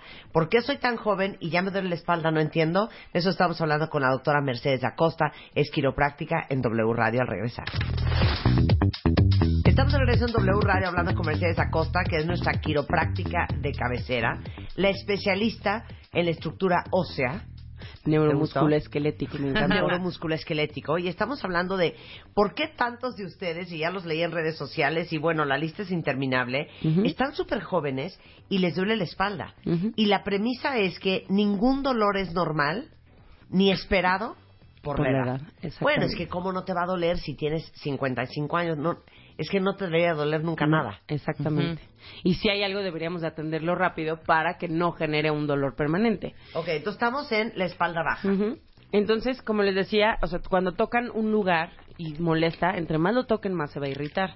Si sienten que algo brinca, en muchos casos, si el hueso está ahí, lo que está brincando es ligamento o tendón, ¿ok? Pero dime una cosa, entonces tú eres súper anti cuando te dice un masajista, a ver, una bola pa- aquí. ven aquí, a ver, te voy a deshacer esa bola y te están duro y dale Mira, y duro y dale. Te voy a deshacer ese nudo. Miren, Sí, voy a hacer aquí Ay. un paréntesis y con todo respeto para Y todos. duele horrible, además. Cuando es un fisioterapeuta, que ti- o sea, que sabe de masaje terapéutico, no tengo bronca porque están capacitados para hacer cierto tipo de masajes y ellos saben diferenciar cuál es una estructura que no van a deshacer y cuál es un punto gatillo o una reunión de fibras en el músculo que pudiera deshacerse. Entonces, en esa parte los voy a dejar aparte porque sí hay mucha gente capacitada realmente. Pero cuando vamos a un spa o es alguien que ha tomado cursitos o técnicos o así, eh, igual, hay unos más capacitados, pero cuando empiecen te dicen, voy a deshacerte esta bola, yo les pregunto, ok, ¿cuántas veces vas a ver a ese masajista? Sí, una vez. Tal vez dos veces si estás en ese hotel, ¿no? Sí, Sí. nada más. Ok, ¿y ustedes creen que, es, o sea, en esos dos días les va a solucionar la vida? No. No, entonces, cuando un masaje es relajante, es relajante, no terapéutico. Sí, claro, claro. Entonces, claro. son masajistas, no terapeutas. Cuando estamos hablando de terapias, generalmente es en consultorio y tienen un caso y depende de la especialidad y son licenciaturas y todo. Entonces, en esa parte, yo, o sea, a mí sí me gustan los masajes, pero tiene que ser por gente experta y que sabe respetar cada estructura. Entonces, sí hay técnicas de relajación de puntos gatillo y lo que sea, sí, pero no son en spa y no son los masajes este como rutinarios. Claro. ¿Ok? Ok. Entonces, cuando la vértebra no ha podido solucionar algo y sigue en riesgo el sistema nervioso, el cuerpo dice, ¿sabes qué? Ya entendí. Esto me está generando un daño y lo que voy a hacer es pegarlo. Si lo fusiono, no tiene movimiento, evito riesgo. ¿Están de acuerdo? Entonces, cuando hablamos como cómo sería un, un, un complejo articular, son vértebra dura, ¿no? Hueso. Disco, que es eh, con una- un material viscoso, que es como con gel adentro, vamos a decirlo así. Y tenemos arriba otra vértebra que es duro y es hueso. Entonces, lo que va a empezar a hacer es sacar unas uñitas que se llaman osteofitos o picos del oro y va a empezar a deshidratar el disco. Entonces empezamos a ver una discopatía generalmente. Esa discopatía tampoco tiene resolución este, espontánea. Cuando me dicen, ya sé que tengo una discopatía, mi pregunta es, ¿cómo lo vamos a solucionar, no? O qué lo causó para poderlo solucionar. Entonces, vamos quitando perdón, el cuerpo va deshidratando el disco y va acercando una vértebra con otra, saca unas uñitas que se llaman osteofitos o picos del oro y lo que está buscando es fusionar o limitar el movimiento para evitar riesgo. Entonces, ¿en qué momento empezó eso? O se quieren esperar a que ya sea en lugar de prevenir, solucionar, ¿no? Que ya, ya, en lugar de evitar que se queme tu casa, pues llegar, de hablarle a los bomberos y luego, eh, ¿cómo se llama? Darle mantenimiento a todo o volverla a remodelar. Ya está más canijo. Exactamente. Entonces, realmente todas estas cosas, la paz que les quiero dar es que muchos de esos dolores se quitan. O sea, no tendrían por qué. Ahora, entre más crisis llegan, pues va a tomar más tiempo porque hay que resolver la crisis, pero atendiéndolo a tiempo y dando un mantenimiento regular, no tendría por qué llegar o el porcentaje que llegue es mucho menor. Ahora, dime una cosa. Todos los dolores, fíjense bien lo que le voy a preguntar a Mercedes. Ya me puse nerviosa. Oye, es que me duele el cuello, es que se me contractura eh, las alitas, es que el homóplato me escapo de morir, es que la espalda baja, son unos dolores y unos nudos, es que me duele el sacro y no puedo con el dolor en las nalgas y se me va hasta abajo de la pierna. Todos esos dolores, lo que al final tú quieres decir es que son síntomas de algo más profundo. O sea, son síntomas de algo estructural. Porque si se te contrae y te duele la pierna es y, y- y traes dolor en la asiática, es porque hay un desajuste en la columna. Muy probablemente. Con esto no quiere decir que sea grave, pero sí que es un problema generalmente biomecánico. O sea, es estructural. Sobre todo cuando me dicen, cuando hago esto mejora, cuando hago esto empeora. Sí. Generalmente es algo mecánico. Pero no hay, no hay mecánica. lesión vieja. Es decir, si a mí me empieza a doler, que nunca me había dolido, por ejemplo, la parte baja de la espalda, quiere decir entonces que ese dolor está haciendo, es el síntoma de algo que yo ya traía, no sé, hace 10 años.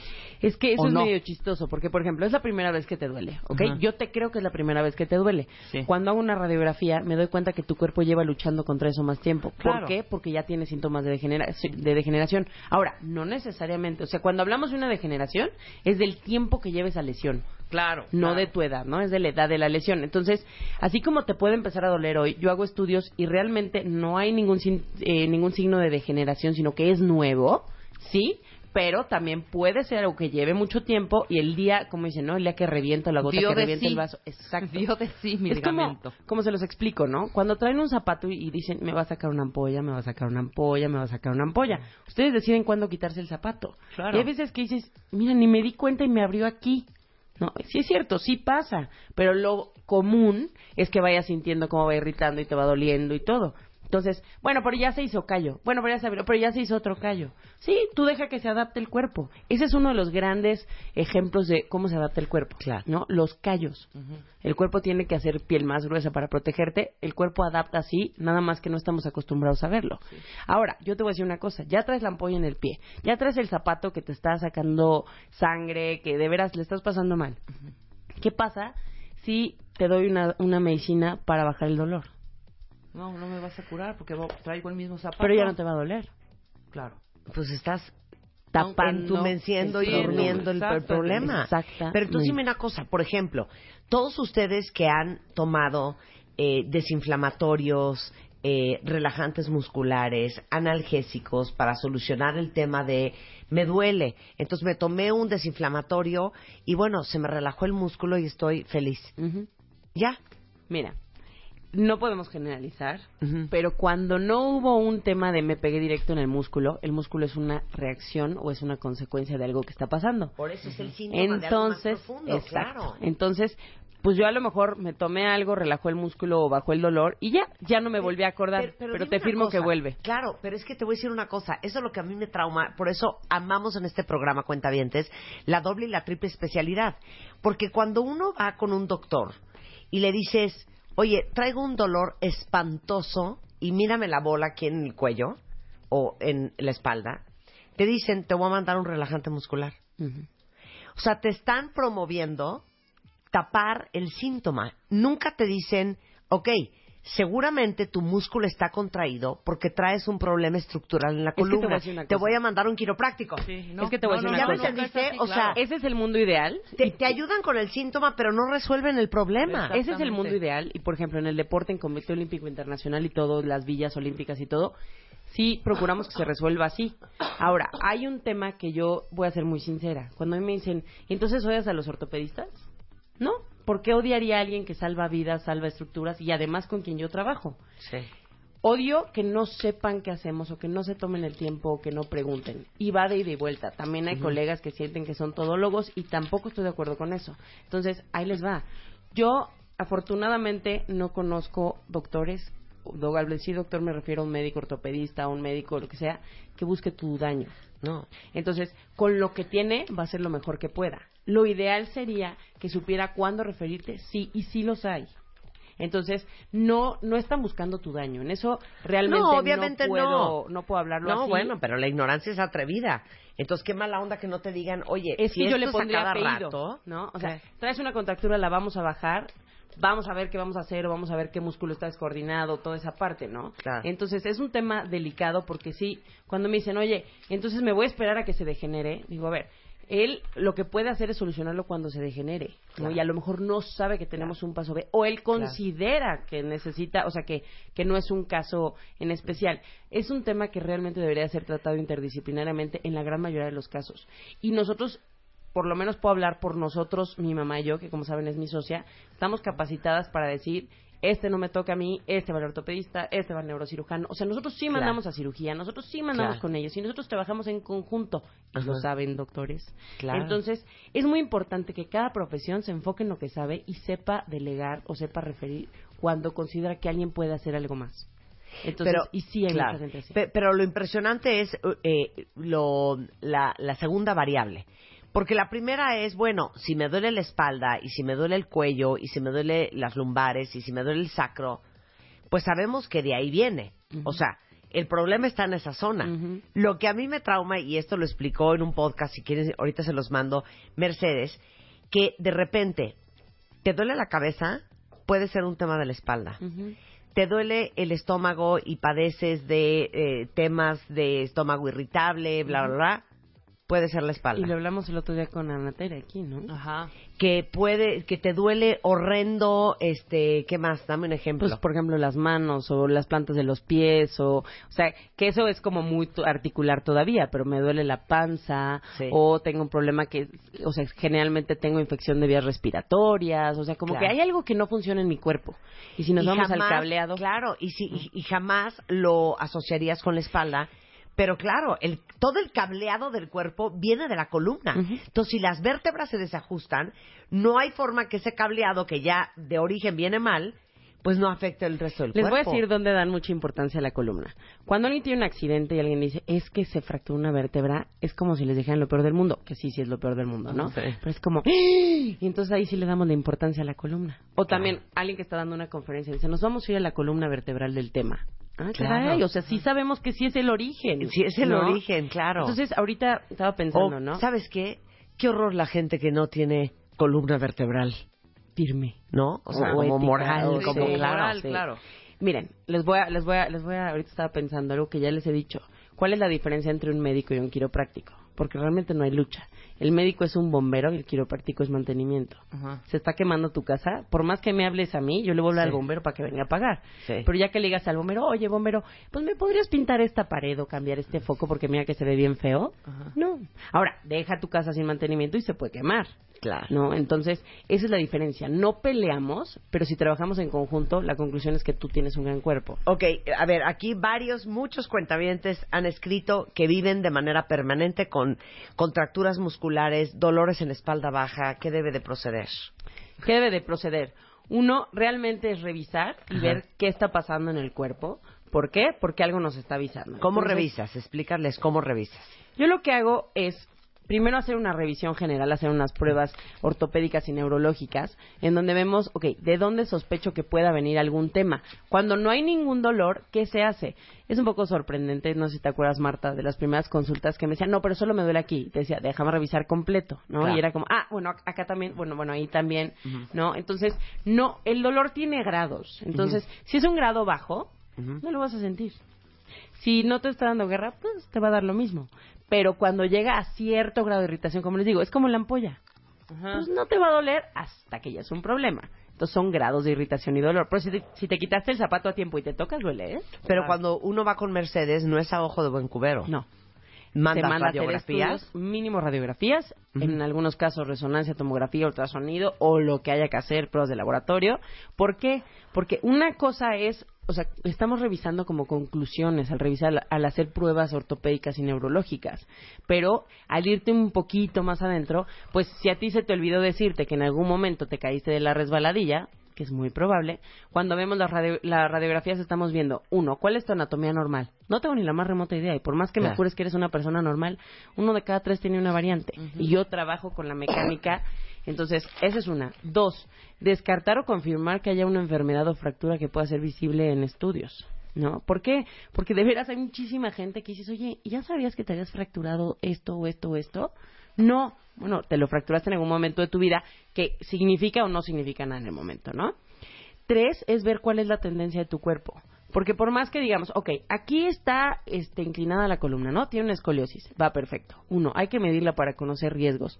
Dos, hay que ver qué parte es el origen y qué parte es la consecuencia. O sea, por más que yo atienda la consecuencia, no voy a arreglar el origen. Claro. Entonces es como cambiar un foco 200 veces. No seas terco y checa el cable. Y si no es el cable, pues vete más allá porque no está ahí el problema. Claro. Ahora, les voy a hacer una pregunta para eso. Si yo tengo una cajita y en esa cajita tengo cuatro tornillos, uno en cada esquina. Si los cuatro están igual de flojos y solo pueden apretar uno, ¿cuál apretarían para que los cuatro se aprieten? ¿De qué hablas, hija? Pues no. no. esas preguntas de lógica O sea, matemática sí, ¿por no, qué no, Rebeca? sé. Pues porque No, porque si si apretas uno, no importa, queda la más de la mitad va a quedar hundido en donde apretaste y el otro va a quedar flojo. Y se va a volver a aflojar. Sí, ¿A qué voy con esto? Ajá. ¿Quién dijo que tenemos que tener un problema? ¿Y si son cuatro? Pues hay que arreglar cuatro. Claro que es una pregunta capciosa y claro que hago que piensen Sí, un poquito sí. en eso. Si son cuatro problemas, aunque sean cuatro tonterías, hay que solucionar cuatro problemas. ¿Por qué? Porque cuatro tonterías hacen un gran problema. Ajá. Entonces, es muy importante como, ok, ya sé que tu dolor es en la rodilla, te lo creo. Vamos a ver de dónde viene el problema, porque puede ser que tu rodilla esté perfecta, aunque, o sea, aunque parezca difícil de creer, neurológicamente es posible. Y esto viene Uh, de la pelvis. A ver, Anda. sí, pelvis, Sí. espalda baja o hasta el cuello. A ver, ¿alguna vez han visto gente, por ejemplo, que no tiene nada de pompa? Una cosa es la genética, que sea redondeada o no, Sí. y otra cosa es cuando el- el glúteo no se activa. Sí. Si tú tienes los glúteos débiles, la cadera es totalmente inestable y tu riesgo a largo plazo de una degeneración y de un reemplazo de cadera es altísimo. ¿Por no, qué? bendito sea Dios que yo soy bien algona. Pero no, no tiene que ver con el tamaño, tiene que ver con la función. Ahí les va. O sea, nalga. nalga dura tiene que ser, Marta. ¿Qué? Nalga dura. Sí. Por- o sea, porque con el hecho de caminar se debería de activar. A ver. A- eh, apriétalas. Checa, checa cómo está más dura la izquierda que la derecha. A ver yo, a ver yo. Ok, ¿por qué está más dura la izquierda que la derecha? Ven, Rebeca. Sé que mucha gente me está envidiando, yo no lo estoy disfrutando, pero a ver, aprieta, Apriétala. aprieta. Pues aprieta la con Rebeca, ¿ok? Siente como la izquierda está mucho más dura que la derecha. Toca aquí y toca acá, toca, toca. Toca, aprieta. duro. A ver, ¿por, ¿Por qué? A ver, cada vez que caminan deben de activarse primero los- el glúteo mayor, luego músculos de la pierna y al final tantito músculos de la espalda. Cuando trae una descoordinación neuro- neurológica, no estoy hablando de ningún problema, ¿eh? estoy hablando de detalles que se ven en el deporte siempre. Sí.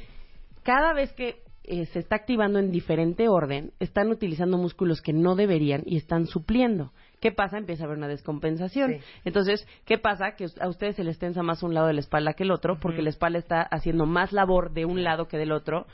Conclusión, hay una nalga que está trabajando más, entonces hay un lado de la espalda que está trabajando más y no debería. Entonces, para eso, por ejemplo, se dejan ejercicios en donde se aplica la neurología pura, en donde dices, a ver, ¿cómo está descoordinado y cómo lo recoordino? Porque lo que más quieres en el cuerpo es que tener músculos, lis- eh, músculos rápidos, internos y reactivos. Entonces, estás totalmente estable. Esa es la famosa faja. No son los músculos que se ven. Los músculos que se ven son músculos generalmente grandes, torpes y que hacen que el cuerpo se dañe. Entonces, cuando estamos hablando de, a ver, fortalece la espalda porque la traes débil. ¿Fortalece qué, por qué y a qué hora?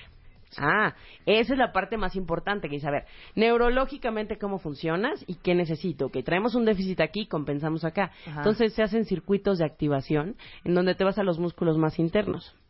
cambias esos músculos y es impresionante cómo cambia la forma en que trabajas. Entonces, después de hacer ciertas pruebas que tenemos que hacer en consultorio y todo, cada vez que caminas, que es lo normal, activas primero la, pa- primero la pompa, luego la pierna y al final tantito la espalda. Además de que solo por el hecho de vivir y caminar, tus pompas se van a poner más duras, neurológicamente y establemente en toda la parte de cadera, sacro y espalda baja estás muy diferente. ¿Qué? ¿Pero sigue haciendo caminadora, hija? No, porque se está activando distinto, igual que tú, Ah, más tiene que ir derecha. Tenemos que ir a ajustar. Exacto, entonces ajustar. primero se libera el nervio para ir a que ver, ¿eh? funcione y luego ya Luego, refuerzas. exacto, luego se checa neurológicamente qué está pasando, porque de ahí vamos otra, ¿por qué te desajustaste? Ah, porque me caí, ok, ¿y tus músculos por qué no reaccionaron a la velocidad que debían? No quiere decir que te vas a volver Superman y ya nunca te va a pasar Sí, nada. claro, No claro. quiero que malentiendan, no. No somos ni panacea ni queremos serlo. Pero todo eso te va quitando daños. Entonces, una persona que ya tiene degeneración de cadera, ¿qué pasa? O que ya tiene degeneración de cadera, está cargando, se está deshidratando, se está No, pegando. No, una fractura de cadera y ahí te activa cuento, ¿eh? Los músculos necesarios para que ya no avance o que después de la cirugía, que por supuesto yo no hago, podamos hacer una rehabilitación totalmente a que no vuelvas a dañar o la otra cadera Claro. o que esa cadera que te acaban de cambiar quede completamente bien. Hay una frase que me fascina, que es lo que no está funcionando bien, está funcionando mal. Sí, claro. Punto. Me Sí. encanta. Lo que no está funcionando bien, Sí. está, está funcionando No hay mal. de otra, claro. Exacto. Punto. Y lo saben en todos los sistemas, nada más que en el cuerpo, como, como no me impide hacer algo, o sea, hasta las crisis donde le damos importancia. La Claro. crisis ya vamos tarde. Claro. De veras, cuídense porque, híjole, qué horror estar con implantes de cadera, con tornillos Y en las es rodillas, se puede con ¿eh? este, Sí, rodillas no hay, este, ya, mecánicas. tarde y no hay Ay, no, no, no, no, no. Les voy a dar el teléfono de Mercedes, está en la Ciudad de México, en el Hospital ABC de Observatorio. Es eh, 5516-2854. Pónganlo en la Q de quiropráctica, Mercedes Acosta. Es quiroprácticas.com, su página de internet. Igualmente está en Facebook y en Twitter, por si tienen alguna otra pregunta, en arroba quiroprácticas. Si estamos muy saturados, les ayudamos a que alguien, si urge, les dé, les dé solución a su caso Sensacional. este, pronto. Muchas gracias, Mercedes. Un Me placer encanta tenerte aquí, venir. como siempre. Hacemos una pausa rapidísimo, cuenta bien, no se vayan, mucho más que hacer. Todavía son las 12. Ya volvemos después del corte a W Radio. Este mes, en Revista MOA, deja de hablar sin pensar.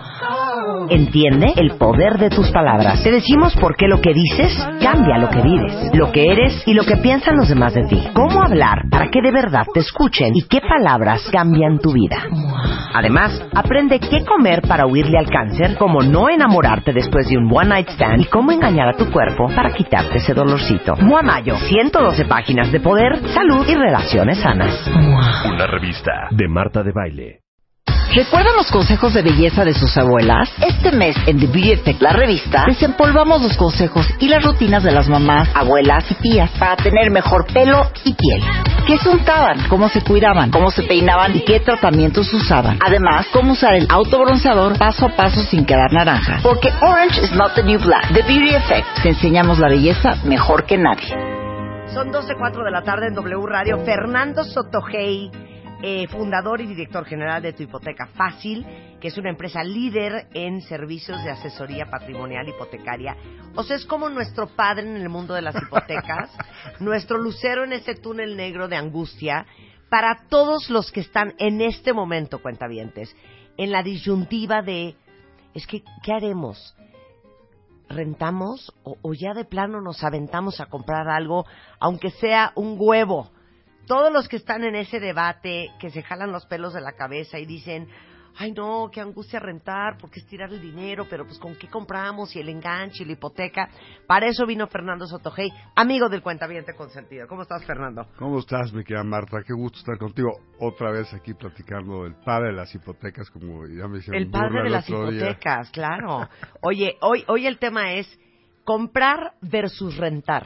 Sí, es- ese es un tema muy divertido porque la gente cree que todos debemos ser dueños de nuestra casa. Todos debemos ser dueños ¿Y de no? la casa.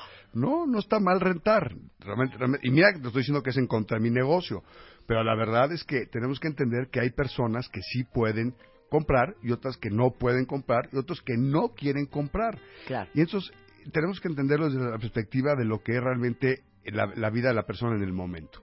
¿Quién renta, por ejemplo? A ver, ¿quién Un cuate que se acaba de cambiar de ciudad, ¿no? Entonces se, se cambió de ciudad, se cambió de chamba, pues no sabe qué, cómo va a funcionar la ciudad, no sabe qué va a pasar, no sabe qué está sucediendo. Bueno, entonces esa persona va y compra, perdón, va y renta una, una casa, un departamento. Para ver cómo está el merequeteque. Para ver cómo está el ¿Dónde está bonito vivir?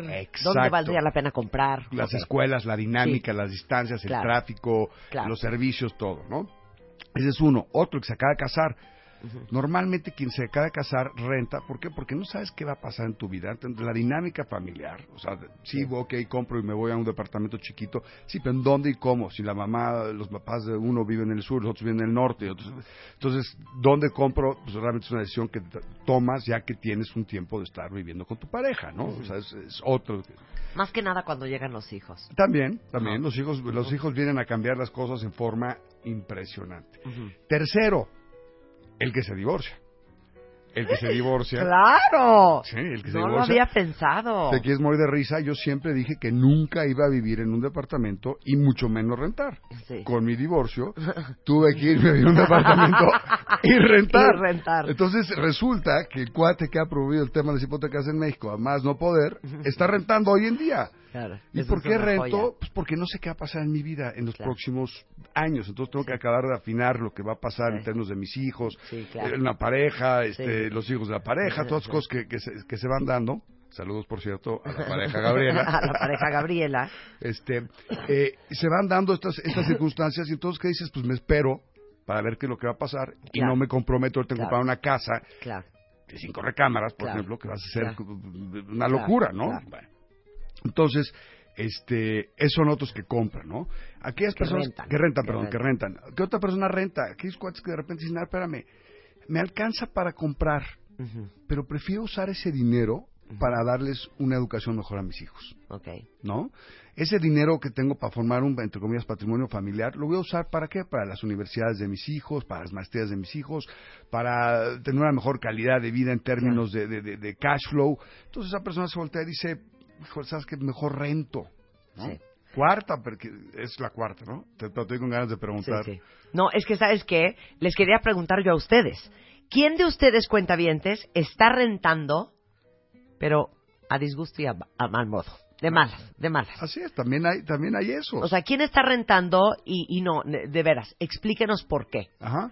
Si es porque están recién divorciados, si es porque todavía no encuentran la casa de sus sueños, o si es porque no les dan los números. Así es. Y, y, y todos los que, me, que, me, que nos pregunten les voy a contestar yo personalmente. En. Twitter, si quieres, que me manden un tweet. Este, y yo les voy a contestar personalmente cómo hacerle para comprar o rentar. Eh, ahora, ¿qué otro, ¿qué otro es aquel que renta? Aquel que pues, no tiene la lana para comprar. Que Claro. no tiene la capacidad de ahorrar ese 20-25% de enganche. Y entonces, pues tiene que rentar, ¿no? Claro. Y ahí es donde pueden estar los que están enojados, que no, estoy rentando porque estoy fregado y entonces no Claro. me alcanza y entonces... Claro. Pero quiero que entiendan esas personas que, entre comillas, no les alcanza, que están enojados o molestos porque están rentando, que no es necesariamente malo. Sí. O sea, sí es ideal comprar tu casa, formar un patrimonio en el tiempo, irlo pagando poco a poco, vender una, comprar la que sigue, la que sigue, la que sigue, la que sigue. Como Rebeca, este, la regañamos de Sí, vez sí, en cuando, ¿ah? Que sigue rentando. Que sigue rentando. Sí, lo que pasa es que la percepción que hay, mira, aquí Mónica dice, yo estoy rentando porque no me alcanza para el enganche. Sí, hay hay- varios, varios aquí en Twitter que no les alcanza Así para el enganche. Y, y yo le diría a Mónica, Moni, este, eh, aquí es un tema de reordenar tus finanzas, quizás. Claro. Ah, Hay personas que, por ejemplo, gastan mucho en comidas, Claro. ¿no? En salidas y en reventón y todo. Claro. No, pues no te va a alcanzar nunca para juntar lo Claro, que el otro día hacer. venía Rebeca jalándose los pelos porque le llegó el estado de cuenta de American Express y me dijo, hija, es broma lo que gasto en restaurantes. Es que sí Por es cierto, ejemplo, es les voy a decir otra cosa que es carísima. ¿Beber? Uf. No, no puede ser, ¿eh? Uf. O sea, beber eh, el, el drink eh, en el antro, la botella de vino, el domingo a la hora de la comida. ¿Sí o no? Ven acá, Lu- Luz está jalándose los pelos. Tienes 25 años, hija, ¿tú qué andas gastando en eso? Beber es carísimo. Carísimo. Y sabes que Ahora aquí- sí que como yo no les bebo, yo les ahorro un dineral. No, tú nos ahorras un- una fortuna. Aquí este Juan debe estar muy feliz porque cuando sale a comer contigo sale baratísimo. Nada más puedo preguntar cuánto cuesta un drink en un antro. Depende de lo que te tomes, pero A ver. aproximadamente entre 150 y 200. O sea, nadie se toma uno. Nadie. No. Depende. Entonces O sea, te es que tomas depende también tres, de lo que cuatro pidas. drinks, pon tú, Y ya vas en 800 pesos. Va- vamos a hacer un numerito, Luz, ¿te No. parece? Sí. A ver, vamos a hacer un numerito así alegre. Sí. Ca- ¿Cada, cuánto sales? Todos los fines. Todos los fines. Ok. ¿Cuántos, sin que tus papás se Sí, enteren sí. cuántos drinks te enteras? Eh, Te, te- te bebes, pero ¿cuántos drinks, eh, drinks te bebes? No, no, no tengo ni idea, no los No, cuento. no, no. Pero hagamos un- cinco. unos cuatro. Cuatro. Vamos a pensar cuatro de a 100, ¿no? Porque eh, Cuatrocientos. Vamos, a Vamos a pensar que, a no- 100. que te tomas Sí. tequilas tranquilo, Sí, no, sí. no, no Cien. Hendrix este, con Sí. su debido este, parnafernalia que le pone, ¿no? Son 400. Y luego, entre semana, Las comidas. las comidas, este, pero no, no, no la comida normal, la Sí, comida sí. ya más... eh, Porque Sí, te sí, vas sí. con tus amigas a comer, te gastarás otros 500. Sí. Sí, Vamos por a pensar comida. que te gastas, vamos a pensar las- que la semana entre drinks y comidas eh, en- sofisticadas, no Sí, sí. normales, te gastas 1.200 pesos. Ok. ¿Sale? Así Sí, fácil. más o menos, sí. Sí, sí. Fa- Fácil, fácil. 1.200 pesos. Por cuatro semanas, ahí vas en Sí. 4.800 pesos. Ya, ¿vale? cinco mil. Ya Cinco mil, redondeamos, ajá, sí, ya, redondeamos. cinco Cinco mil, cinco mil. Por un año, por dos meses, son 60 mil pesos. 60 mil pesos. ¿Tú tienes 25 años? 28. 28. Se ve de 25, Sí, ¿eh? sí, se ve de o dos, menos, sí. o menos. Sí, 28. Son 60. Vamos a pensar que a los 35 compras tu primera casa. Son 7 años. ¿sí? Ahí tienes 420 mil pesos mexicanos. O En nada lo más, acabamos de hacer ahorita así las así cuentitas. de, ¿eh? de casi de cocinero y y, no sin... sumamos todo lo demás que gastas. Entonces, lo que tenemos que entender es que tenemos que ahorrar. Si tú ahorras el 10, 15, 20% de tu ingreso en forma regular, Sí. no existe. Claro, sí, claro. Vas a poder acabar comprando una o super sea, casa. la moraleja de Sotogey es, dejen de beber. es carísimo tomar fuera. carísimo, O el, carísimo. el tomar café de la mañana. Sí, el café, Bueno. pero claro, más el café. O sea, te lo juro que de entrada, en pura estupidez, van dos mil pesos. Pero ya, ya te- o sea, 1.500 sí. pesos. O sea, te lo hice 1.500 pesos y te lo hice así, a, ¿qué dijimos 7 años, ¿no? 6 años. Entonces, entre más chavo empiezas a ahorrar, Claro. y entre- pero con tonterías de ese tipo, ¿eh? Claro. Acabas generando un capital suficiente para comprar una casa eventualmente. Claro. Oye, es que Fernando con 400 mil pesos en 6 años este, eh, no va a comprar nada. No, güey. a ver, Eso, eso es lo que estás quitando de gasto superfluo. Sí, sí, sí. Tampoco quise que dejas de ir con tus cuates y demás. sí, claro. No lo vas a hacer con la frecuencia que lo haces. Y ese nada más lo inviertes. Claro. Y eso te genera intereses, y te da estabilidad, y te da tranquilidad. Y eso en el tiempo, si lo multiplicas luego con tu pareja, Sí. vas a poder lograr comprar. tu Mejor casa. llévate, llévate, ¿cómo se llama tu cantimplora? Tu, ¿Cómo se llama esa cosa donde meten el alcohol? ¿Cómo se llama? Tu anforita. Tu anforita, exacto. Tú llévate tu anforita a los antros. Exacto. Te compras tu botella en el Superama de 150 pesos de tequila y te lo llevas en tu anforita. Y te ya. ahorras una lana. Una lana. Exacto. Entonces, Bueno. sí, te, te vas a precopiar, como dicen los chavos, pero el precopeo en casa del Exacto, amigo y luego ya te vas exacto. al tema, ¿no? Ok. Te ah, encierras en tu casa. No, no, no, no, dijimos que no, no, no. dijimos No, que no. Una es- vez a las, una vez al mes puedes ir. Todas las Claro. terapias de shock no sirven. lo es como demás, se pone a lo dieta. demás con anforita. Oye, entonces, a ver, continuemos. El- La rentada. Entonces la rentada es, es un mecanismo que funciona y, y te permite incluso ahorrar para comprar eventualmente. Y va a ver que usted escuchando ahorita diga, Fernando, estás loco, a mí apenas me alcanza y rento y entonces no va de manera. Pero bueno, es un tema de orden. Al Sí. final del día es un tema de orden que vamos a lograr en el tiempo. Claro. Entonces, rentar no es malo. Claro. Ahora, comprar es lo ideal. Y acuérdense que para comprar tenemos que dar un, un ahorro previo, el enganche, todo este tema.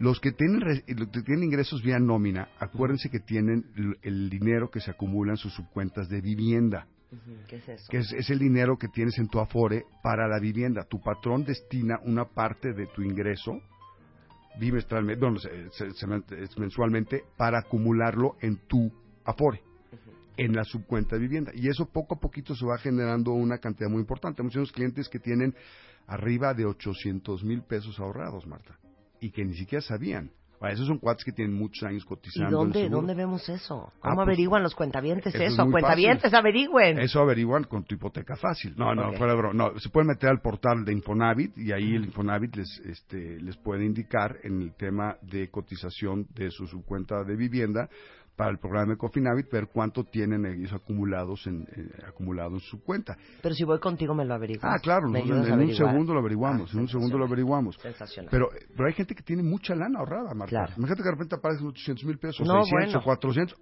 dependiendo del nivel económico que estamos cada quien. O 200 mil pesos. Entonces, hay gente que dice, es que no tengo dinero para el enganche, no tengo dinero ahorrado. No, aguas, porque sí puedes tener una buena cantidad acumulada en tu subcuenta de vivienda. Y eso te puede servir para pagar parte del precio. Claro. ¿De acuerdo? Claro. Ok, ¿qué más? ¿Qué más? ¿Qué más? Entonces vamos a comprar. ¿Qué, ¿Cómo lo hacemos para comprar? Es muy sencillo, lo que hemos platicado varias veces. Ahorra. Ya que ahorraste, compras en donde... ah, Te voy a dar un ejemplo muy interesante. La semana pasada estaba con un amigo mío platicando el tema este que se ha incrementado el precio de la vivienda en la Ciudad de México en forma muy impresionante. A niveles que realmente sí es, sí es muy, muy fuerte. O sea, estaba viendo un departamento, por ejemplo, en el Club de Wolf Bosques, de 6 millones de dólares. Ajá. Así, así. Y entonces me estaba diciendo que hay un boom inmobiliario o una burbuja inmobiliaria en México, en la Ciudad de México. Le dije, no, no hay una burbuja inmobiliaria en la Ciudad de México. Lo que hay es un incremento significativo del precio derivado de que las autoridades no han logrado resolver un tema muy delicado para el desarrollo de vivienda en forma ordenada, de todos los segmentos. Entonces, por eso hoy en día es muy difícil comprar una casa de menos, un departamento, ¿cuál casa? Un departamento de menos de un millón, doscientos millón de pesos en la Ciudad de México. Y es mucho, eh, eh, ¿por qué no le preguntamos a uno de tus este, cuentavientes este, que, que- que esté buscando casa, más o menos en ese rango, qué han encontrado, ¿no? O sea, ¿qué, qué es lo que han encontrado? Y te aseguro que nos van a contestar en dos minutos que, que es muy difícil este, Es encontrar difícil, vivienda sí, en, ya en es ese de dos segmento. y tres millones. Así es. Entonces, lo que tenemos que hacer es entender que sí, la Ciudad de México se ha vuelto muy cara. ¿Qué es lo que ha pasado? ¿Por qué se ha podido mover mucho la vivienda en la Ciudad de México y se ha incrementado ese precio? Porque afortunadamente hoy en día hombres y mujeres trabajamos. Hay un doble ingreso. Y al haber un doble ingreso, las mujeres contribuyen significativamente a que el patrimonio familiar se pueda formar aportando ya sea ahorros, subcuentas de vivienda, lo que comentamos, más además, perdón, perdón, dije una tontería, Sí, sí, pero más además. más además sí es como de, como de político de los setentas, ¿verdad? Este, eh, pero además el ingreso les permite alcanzar una vivienda de mayor valor. Y eso es bueno, eso es buenísimo. Entonces, eso es lo que ha pasado en la Ciudad de México. Se ha absorbido la vivienda porque no- normalmente ya existen mecanismos para que las parejas aporten ingresos y de esa manera puedan comprar una mejor casa. Claro, y eso es lo que a lo mejor muchos de ustedes no saben, cuentavientes, pero pueden juntar los ingresos de Así la es, pareja así es. para que el banco o cualquier institución financiera les dé un préstamo más grande. Es correcto, juntas los ingresos, entonces puedes juntar los ingresos de tu papá o de tus hijos incluso. Claro. ¿Por qué no le checas ahí el Twitter quién, quién, quién nos preguntó que están comprando un millón y medio? Ah, no, pues aquí dice un cuentaviente, yo vi un departamento que la verdad es chiquito, nada así wow, y son dos millones trescientos. Alguien más dice que encontró uno, pero son un millón ochocientos cincuenta. Alguien más dice que él no encontraba nada digno de menos de 2.8 millones. No, bueno, ese sí, ese Este, ya, se nos, ya se nos fue más arriba, pero sí es cierto. Claro. Sí es cierto. Ahorita- ya tienes precios de metro cuadrado, así como decía Miguel. Tienes precios de metro cuadrado de casi 40 mil pesos en, por ejemplo, la colonia Narvarte. Claro, claro. Y son departamentos de 70, 75, 80 metros cuadrados. Entonces, Claro. multiplica eso y si ya, te- ya empieza a tener niveles de, de 3 millones, 3 millones 200, 3 millones 500 mil pesos y son departamentos muy pequeños. Y eso se debe a que no se han dado las normas adecuadas para poder desarrollar en la Ciudad de México. Claro, claro. Vamos a hacer la lista entera, así como hicimos la lista entera de por qué, este, a quién le conviene rentar y por qué rentar no es tan grave como pensarían. Vamos a decirles por qué es una muy buena idea comprar, ¿ok? Si es que pueden. Dame la lista entera. Ok. Primero que nada, a favor de comprar es vas formando un patrimonio. O sea, poco a poco vas, este, al ir pagando el, el- el precio de la casa o el depa, poco a poco vas formando tu patrimonio. Uno. Dos. Cuando compras, el inmueble en México históricamente ha tenido apreciación por encima de la inflación. Entonces vas sumando valor. O sea, es una buena inversión. Es una buena inversión patrimonial, no, no financiera, no de especulación. Tres, te da certidumbre, te da tranquilidad de saber que estás viviendo en tu casa. Cuatro, en caso que tengas una necesidad o un problema, fácilmente lo realizas, lo vendes y puedes cubrir esa necesidad o problema Sí, económico que tienes. Claro.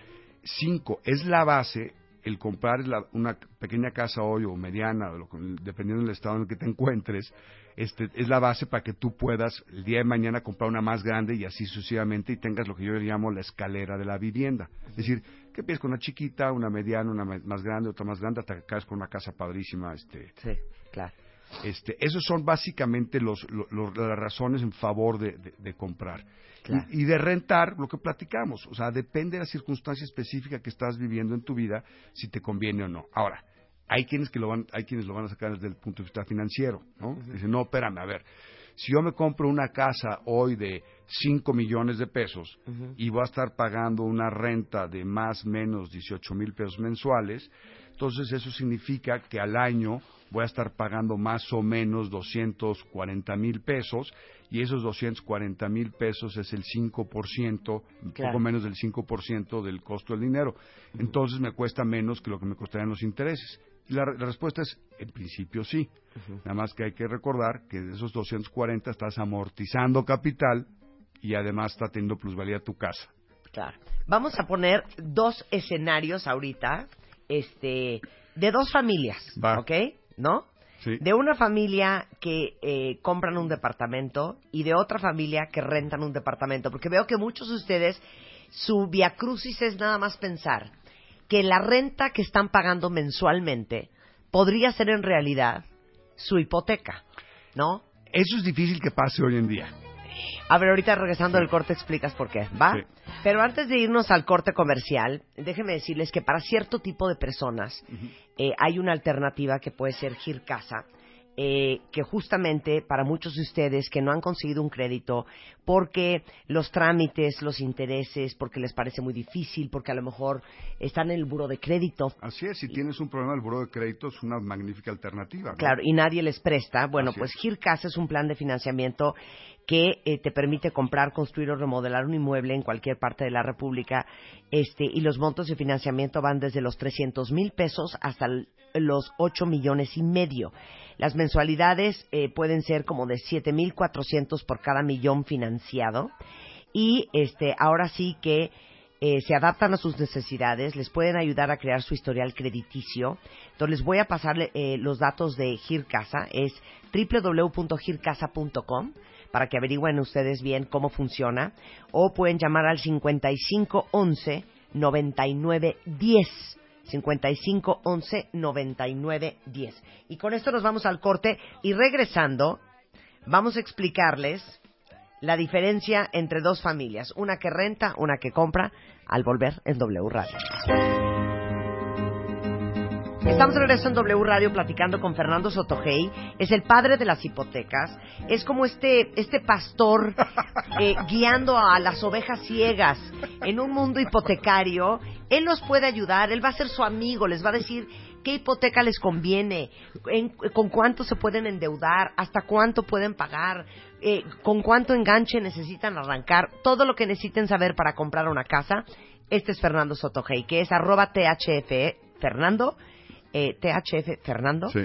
o tuhipotecafacil.com. Bueno, en fin, estamos hablando cuentavientes para todos los que se jalan los pelos de la cabeza y mueren de mortificación porque están rentando y sienten que la renta mensual la están tirando a la basura, porque en su mente piensan, es que en vez de estarle pagando al casero estos ocho mil pesos, yo debería de estar pagando, pues, un- en la hipoteca de una casa. Así es, aquí, aquí lo que tenemos que ver es que sí es cierto que una persona que, que renta, en muchos casos está literalmente tirando el dinero, porque tiene la capacidad de contratar un crédito hipotecario y comprar una casa. ¿De acuerdo? Entonces hay que entender quién es el que está en estas circunstan- circunstancias y quiénes son los que pueden comprar, los que pueden acreditar ingresos, los que tienen un buen buró de crédito y los que tienen esa capacidad de destinar hasta el 30% de su ingreso para el pago de su crédito hipotecario. El, este ejercicio que platicábamos, Marta, es el de, el de dos familias, el de, el de la familia de- de- de- del señor eh, Ricardo Seguro y de Nemesio Contreras, y es un poquito un ejercicio que hice para, desde el punto de vista simpático, este, comparar lo que le pasa a dos familias que tienen la capacidad de comprar y uno decide comprar de contado y rentar mientras y otro decide comprar con crédito. Y es muy sencillo. El cuate que paga su casa con crédito da un enganche. Vamos a pensar que es una casa, un departamento que vale 2 millones de pesos. ¿Sale? Entonces va a poner 400 mil pesos de enganche y va a contratar un crédito de un millón seiscientos mil pesos. La familia de Renecio, bueno, de Nemesio Renecio yo le puse, este, que es muy chistoso, y Ricardo Seguro, los dos trabajan en la misma empresa. Los dos ganan exactamente lo mismo, los dos ganan la misma cantidad. Y a los dos, que son compadres por cierto, les dicen que van a ver este proyecto de, de departamentos de 2 millones de pesos. Los dos tienen, vamos a ponerle 40 años. La familia Segura, o Seguro, va a, a este, al desarrollo, junto con la familia de, de, de- de Nemesio Contreras, y llegan y se enamoran del de- desarrollo. Nada más que Seguro decide comprar con crédito y Contreras dice, no, me voy a esperar a juntar el 100% para poder yo este, eh, comprar. Entonces, Seguro da su enganche, como decíamos, de 400 mil pesos, va pagando sus mensualidades del orden de más o menos 18, 19 mil, 18 mil 500 pesos mensuales hoy en día por su DEPA, es un DEPA de dos recámaras o tres recámaras chiquitas, y el señor, al cabo de los años, la mensualidad se mantiene fija, el, el amigo Contreras renta y está pagando, vamos a pensar, está pagando 15 mil pesos de renta, si está pagando menos de renta que lo que está pagando de, de- de hipoteca. Al cabo de los años, cuando ya el señor Contreras tiene el dinero suficiente para pagar de cash el departamento, estamos hablando en ocho años, vamos a pensar que pudo hacerlo el, ahorro en ocho años, resulta que el departamento no vale dos millones de pesos, Marta. El departamento tuvo plusvalía y es un departamento que vale hoy dos millones seiscientos, dos millones setecientos mil pesos. Pero eso no es lo más grave. O sea, obviamente ya tiene dos millones de cash, pero el señor de nada le van a servir esos dos millones de cash porque no puede comprar lo que, lo que, su poder de compra ya no está ahí. Lo más grave de todo es que no tuvo plusvalía sobre ese departamento. Entonces, la familia asegura, además de haber tenido una plusvalía de 600, 700 mil pesos sobre el departamento, amortizó de capital de los, del millón seiscientos, quizás amortizó 700 mil pesos, entonces tiene un millón cuatrocientos mil pesos de cash para comprar la siguiente propiedad, que adivina qué, vale, vamos a poner cuatro y medio millones de pesos. Entonces va a tomar un crédito de 3 millones de pesos y va a estar pagando mensualmente va a estar pagando mensualmente este alrededor de 32, 33 mil pesos. Y la familia de Contreras, pues no puede comprar la propiedad de cuatro y medio millones de pesos porque simple y sencillamente no le alcanza. ¿Ya vieron qué triste es? Así es. Y entonces en el tiempo, el que formó patrimonio es el que logró acumular, Claro. vivir, este, eh, ahorrar a través de este mecanismo que es la casa. Es que lo- les digo una cosa, cuentavientes, donde la marrana tuerce el rabo, Fernando, es en el enganche. Sí, claro. Porque muchos de ustedes, si tuvieran ya el enganche, pues ya las mensualidades, pues ahí más o menos te la vas llevando. Sí, de veras, dejan de beber el fin de semana y ahí sacas el dinero. Pero el enganche, eso es en lo que tenemos que trabajar.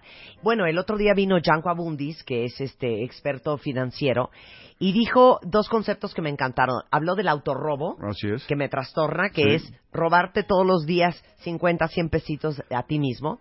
Y luego dijo una cosa, hay que ponerle nombre y apellido al niño. ¿Y eso qué quiso decir con eso? Todos ustedes que quieren y están oyendo a Fernando y dicen, es que sí tiene toda la razón, yo necesito comprar una propiedad. Es importante que sepan cuál es, dónde está, cuánto cuesta, que averigüen, acérquense con Fernando, cuánto, cuánto sería de enganche, cuánto sería de mensualidad.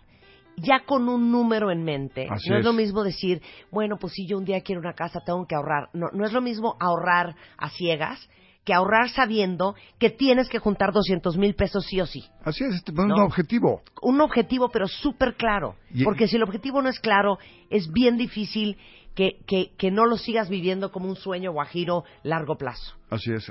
Eso, eso es muy importante, ponerle esa etiqueta, ese nombre Sí, sí. y ese monto específico. Claro. Y además de eso, además del autorrobo, que es muy divertido, porque es literalmente coger los billetes de 50 o de 20 o de las monedas de 10 y irlos echando en una alcancía de esas de barro que no puedes, de las que no les puedes hacer truco, ¿no?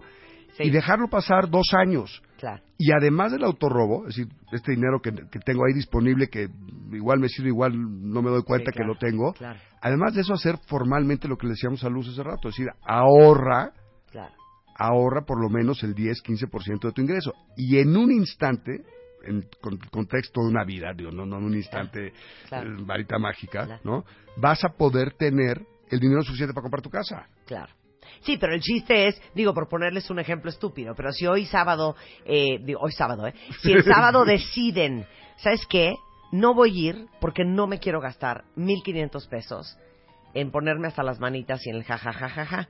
El chiste es que se, au- se autorroben esos 1.500 pesos. Claro. Que los, sí los agarren Claro. como si hubieran salido Claro. y los metan al cochinito. Claro, claro, y, y- y de verdad es increíble cómo fo- formas este, rápidamente ese, ese ahorro. claro. O sea, eh, y entonces lo que tenemos que hacer es una conjugación de no tener miedo al crédito, que eso Claro. fíjate que es una cosa bien interesante, porque la semana pas- pasada lo platicaba con, es más, lo tuiteaba la semana pasada, el, el jueves creo que fue, este, con un amigo, precisamente eso, en México se han quitado, hemos logrado quitar muchos mitos y leyendas del crédito hipotecario.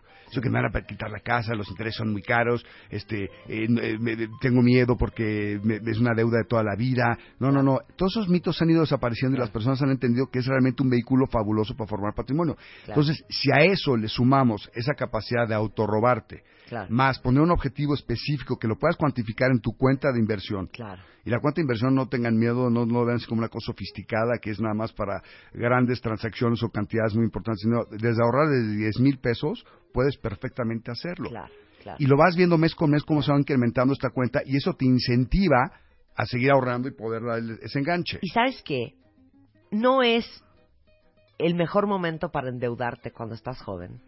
Claro. Es el mejor momento. Y tú decir por qué? Porque siempre vas, bueno, la gran mayoría de las veces, Sí. vas creciendo, vas incrementando tus ingresos, tus responsabilidades son menos y en esa misma medida tú puedes ahorrar mucho más. Claro. En cuanto empezamos a tener hijos, empezamos Claro. a tener otros temas o circunstancias alrededor de nosotros, Claro. pues se nos hace más difícil ahorrar. Claro. ¿no? Claro. Entonces, lo que sí es muy importante es que vayas ahorrando desde lo más chavo que puedas, desde que empieces a tu primer ingreso, te hagas el hábito del ahorro.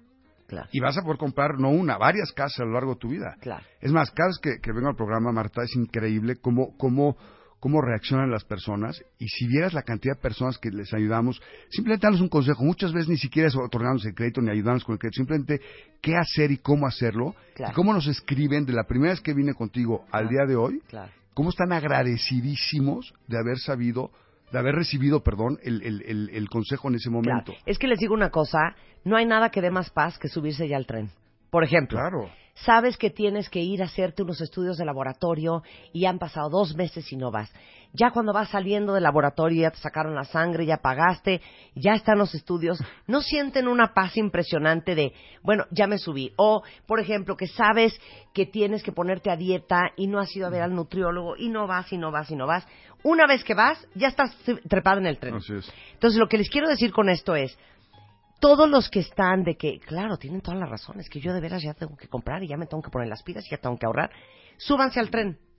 Háblenle a Fernando, busquen a tu hipoteca fácil, siéntense con su equipo y ya miren, aunque no vaya a suceder ahorita, ya esta primera conversación, este primer consejo, este que los organicen y les digan, ok, tú tienes que empezar a ahorrar tres mil pesos al mes, o mil quinientos pesos al mes, o mil, o cinco mil, o diez mil, o lo que, lo que puedan, ya van a estar subidos en el tren, construyendo los vagoncitos, para que en el siguiente año y medio, dos años, tres años, ya estén listos para comprar una propiedad. Claro, por supuesto que sí. De hecho, te, vas a morir de risa, pero el viernes, el viernes pasado, estuve con, con Margarita, que es una radioescucha, este, cuentaviente tuya, estuve en la oficina y no quería hablar con nadie más que conmigo. Sí, sí, sí, sí. De, de verdad. Claro. Fue a mi oficina. Muy bien, Margarita. Sí, que no le den estuvo- a uno gato por liebre. Así es, y estuvo conmigo y le expliqué todo, todo lo que tiene que ver con el tema de su crédito y quedó muy contenta. Claro. Entonces, Ya, de- cuando uno ya tiene el plan, ya estás en el buen camino. El chiste Ya. es que ya tengan el plan. ¿Cómo funciona hipoteca fácil? O sea, ¿qué hacen ustedes? mira, lo que hacemos son trajes a la medida. Lo que es- entendemos. O sea, yo que- llego contigo. A ver, voy a, voy, voy a hacer el simulacro, cuentavientes, para que vean cómo sería si ustedes fueran con Fernando. Hola, Fernando, ¿qué tal? Soy Marta. ¿A qué me te dedicas, Marta? comprar- me urge comprar una casa. Estoy desesperada. Gasto un dineral en pura estupidez.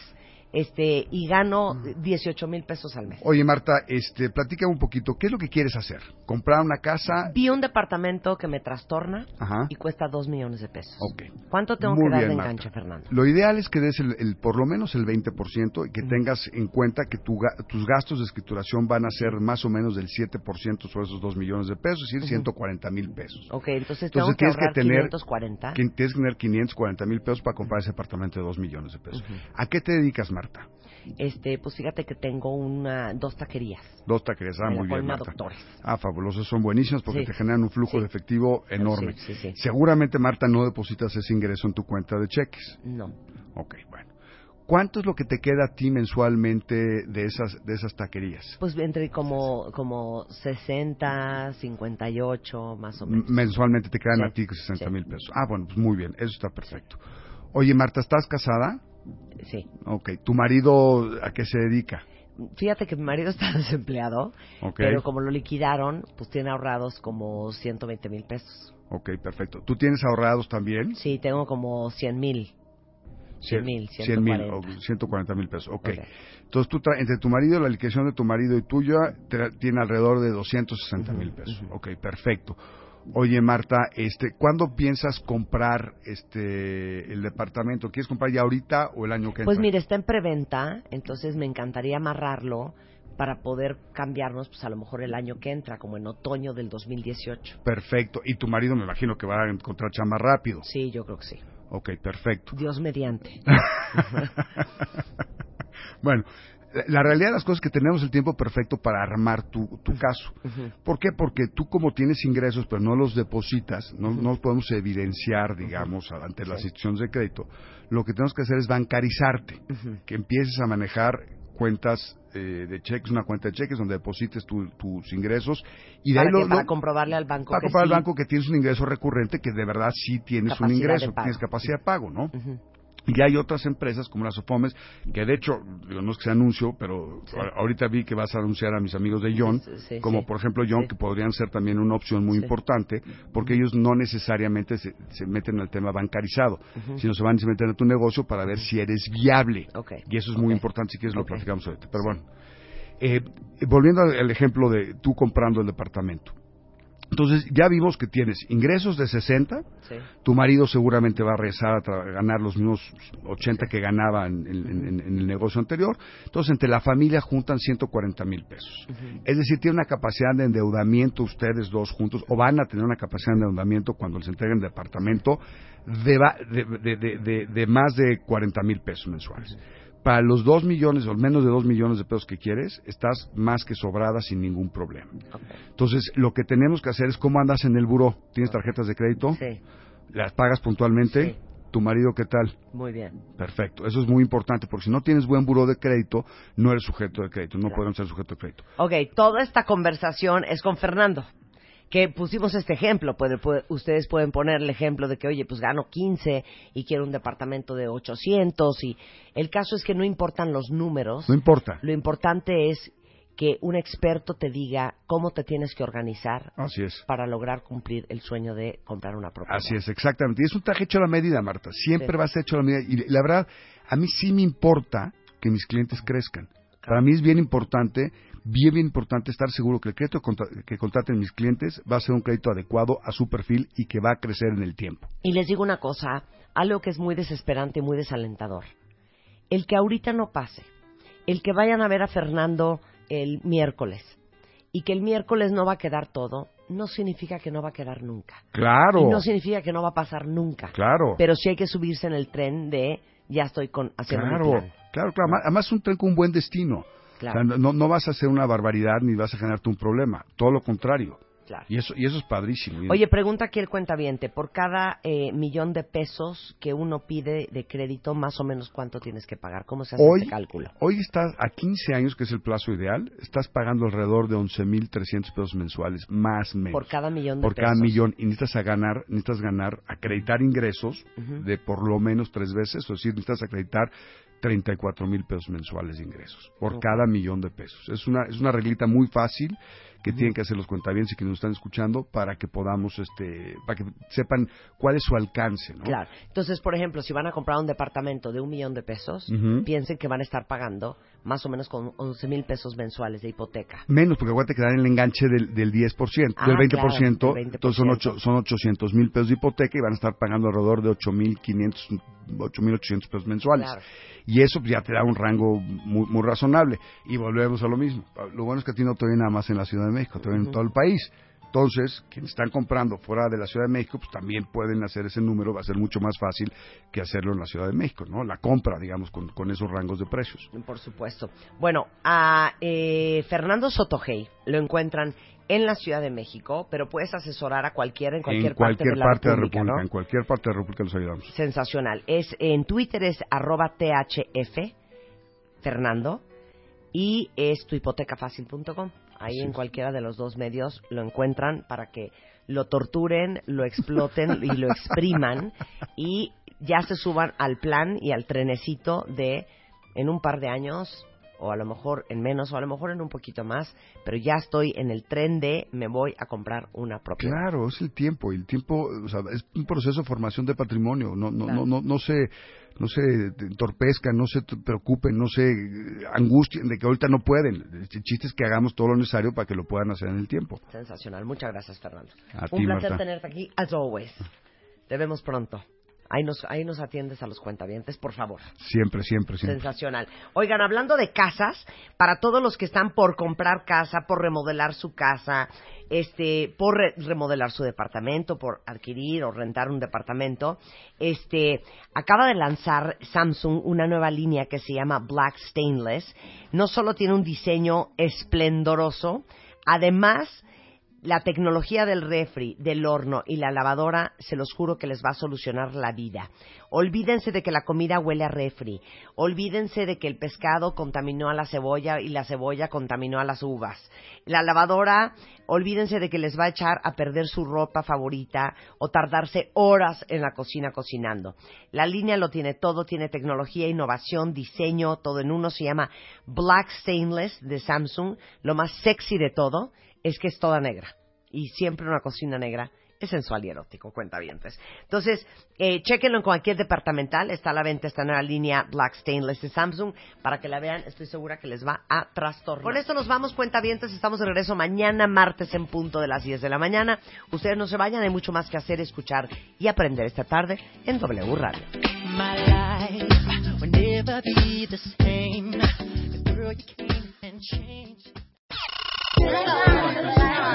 Este mes, en Revista MOA, deja de hablar sin pensar. Entiende el poder de tus palabras. Te decimos por qué lo que dices cambia lo que vives, lo que eres y lo que piensan los demás de ti. Cómo hablar para que de verdad te escuchen y qué palabras cambian tu vida. Además, aprende qué comer para huirle al cáncer, cómo no enamorarte después de un one night stand y cómo engañar a tu cuerpo para quitarte ese dolorcito. MOA Mayo, 112 páginas de poder, salud y relaciones sanas. Una revista de Marta de Baile.